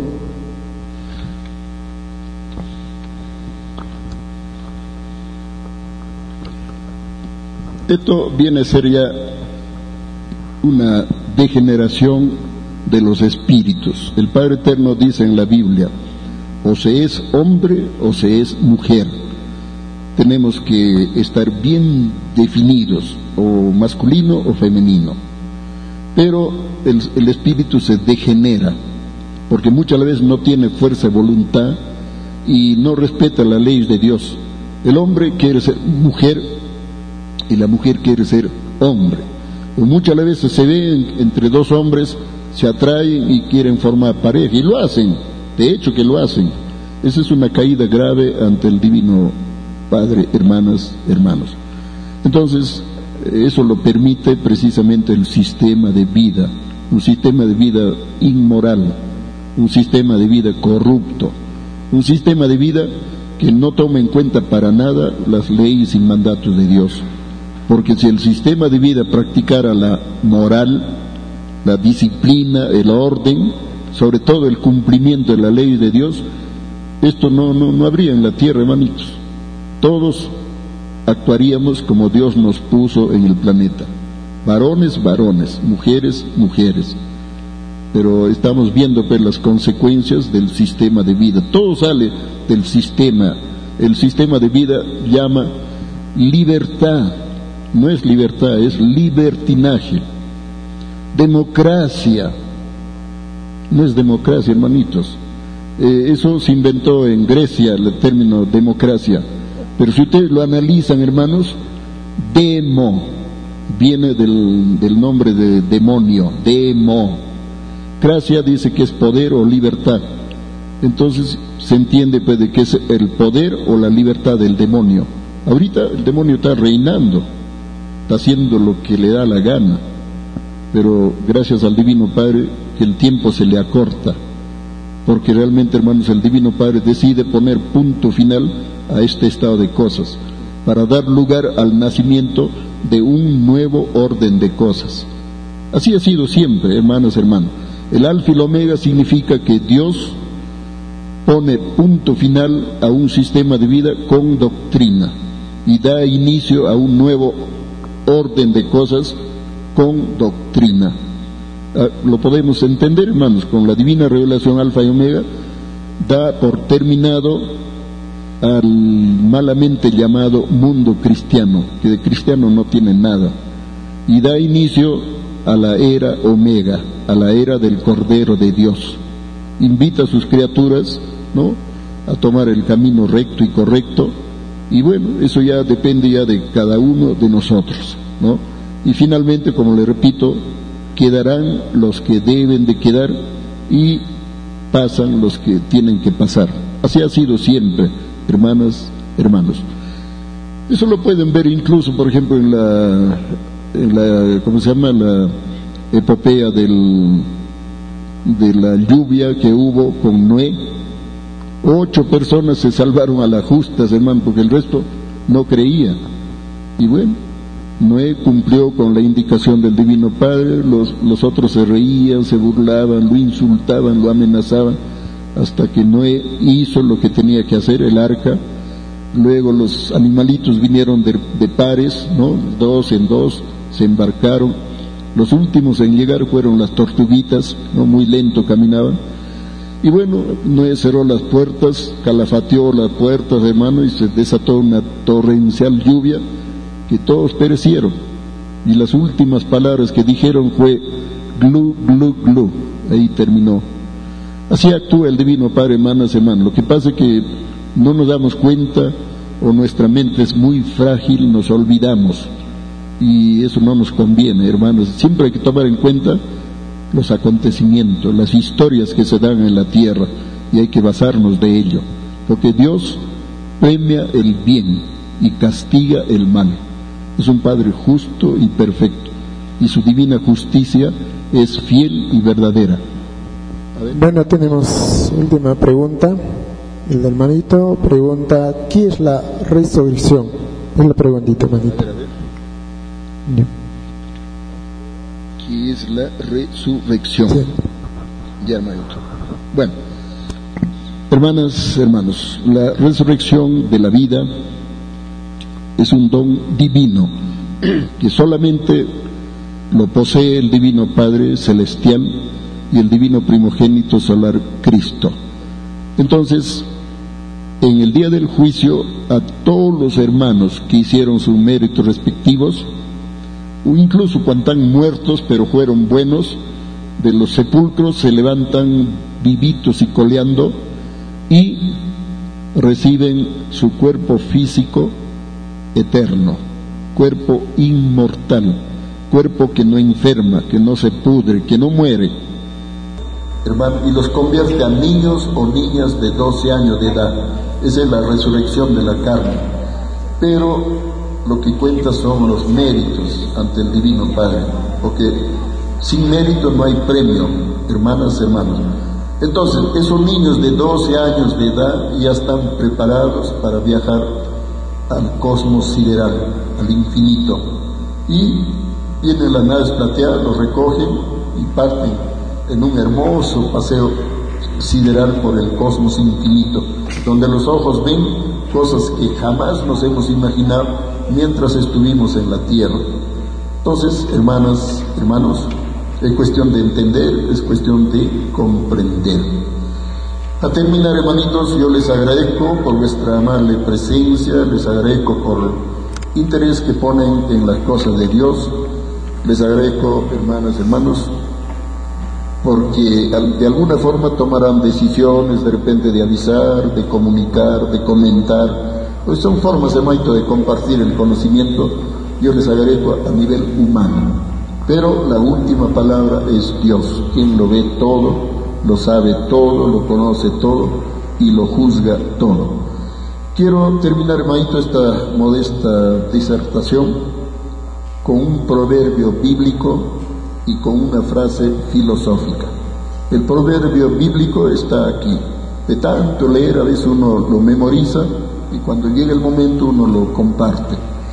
El proverbio bíblico dice así, la sabiduría es un don divino cultivarla y perfeccionarla es nuestro deber y compromiso ante el Divino Padre Celestial. Lo repito, la sabiduría es un don divino. Cultivarla y perfeccionarla es nuestro deber y compromiso ante el Divino Padre Celestial. Y el pensamiento filosófico dice así, cuanto más humildes y conscientes seamos, más cerca de Dios estaremos. Gracias hermanas, gracias hermanos. Será hasta pronto si el Divino Padre lo permite. Y hermanos, gracias hermanos, y amables.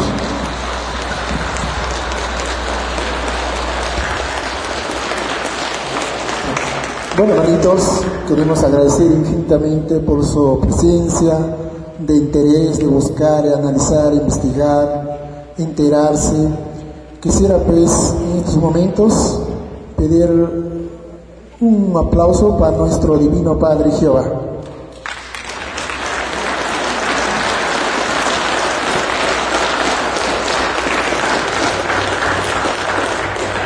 También quisiera pedir por nuestro hermano Antonio Córdoba Quesada, que ha venido desde Lima y esto y de la ciudad de Puno y Juliaca, mañana estaremos. Quisiera un fuerte, un cariñoso aplauso para nuestro hermanito Antonio Córdoba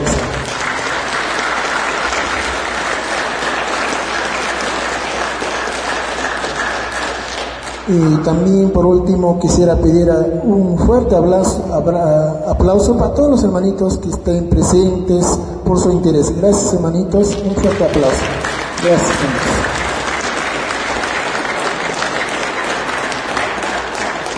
Y también hay libros didácticos que vienen de Lima, que justamente es la divina relación alfa amiga, folletos, libros, separatas, cassette del divino maestro, el autor también está vendiendo al hermanito y eh, también la construcción de platillos olores, las parábolas, ahí está, pueden ver hermanito sin compromiso, ahí está el hermano, está eh, expandiendo eh, Gracias hermanitos, gracias.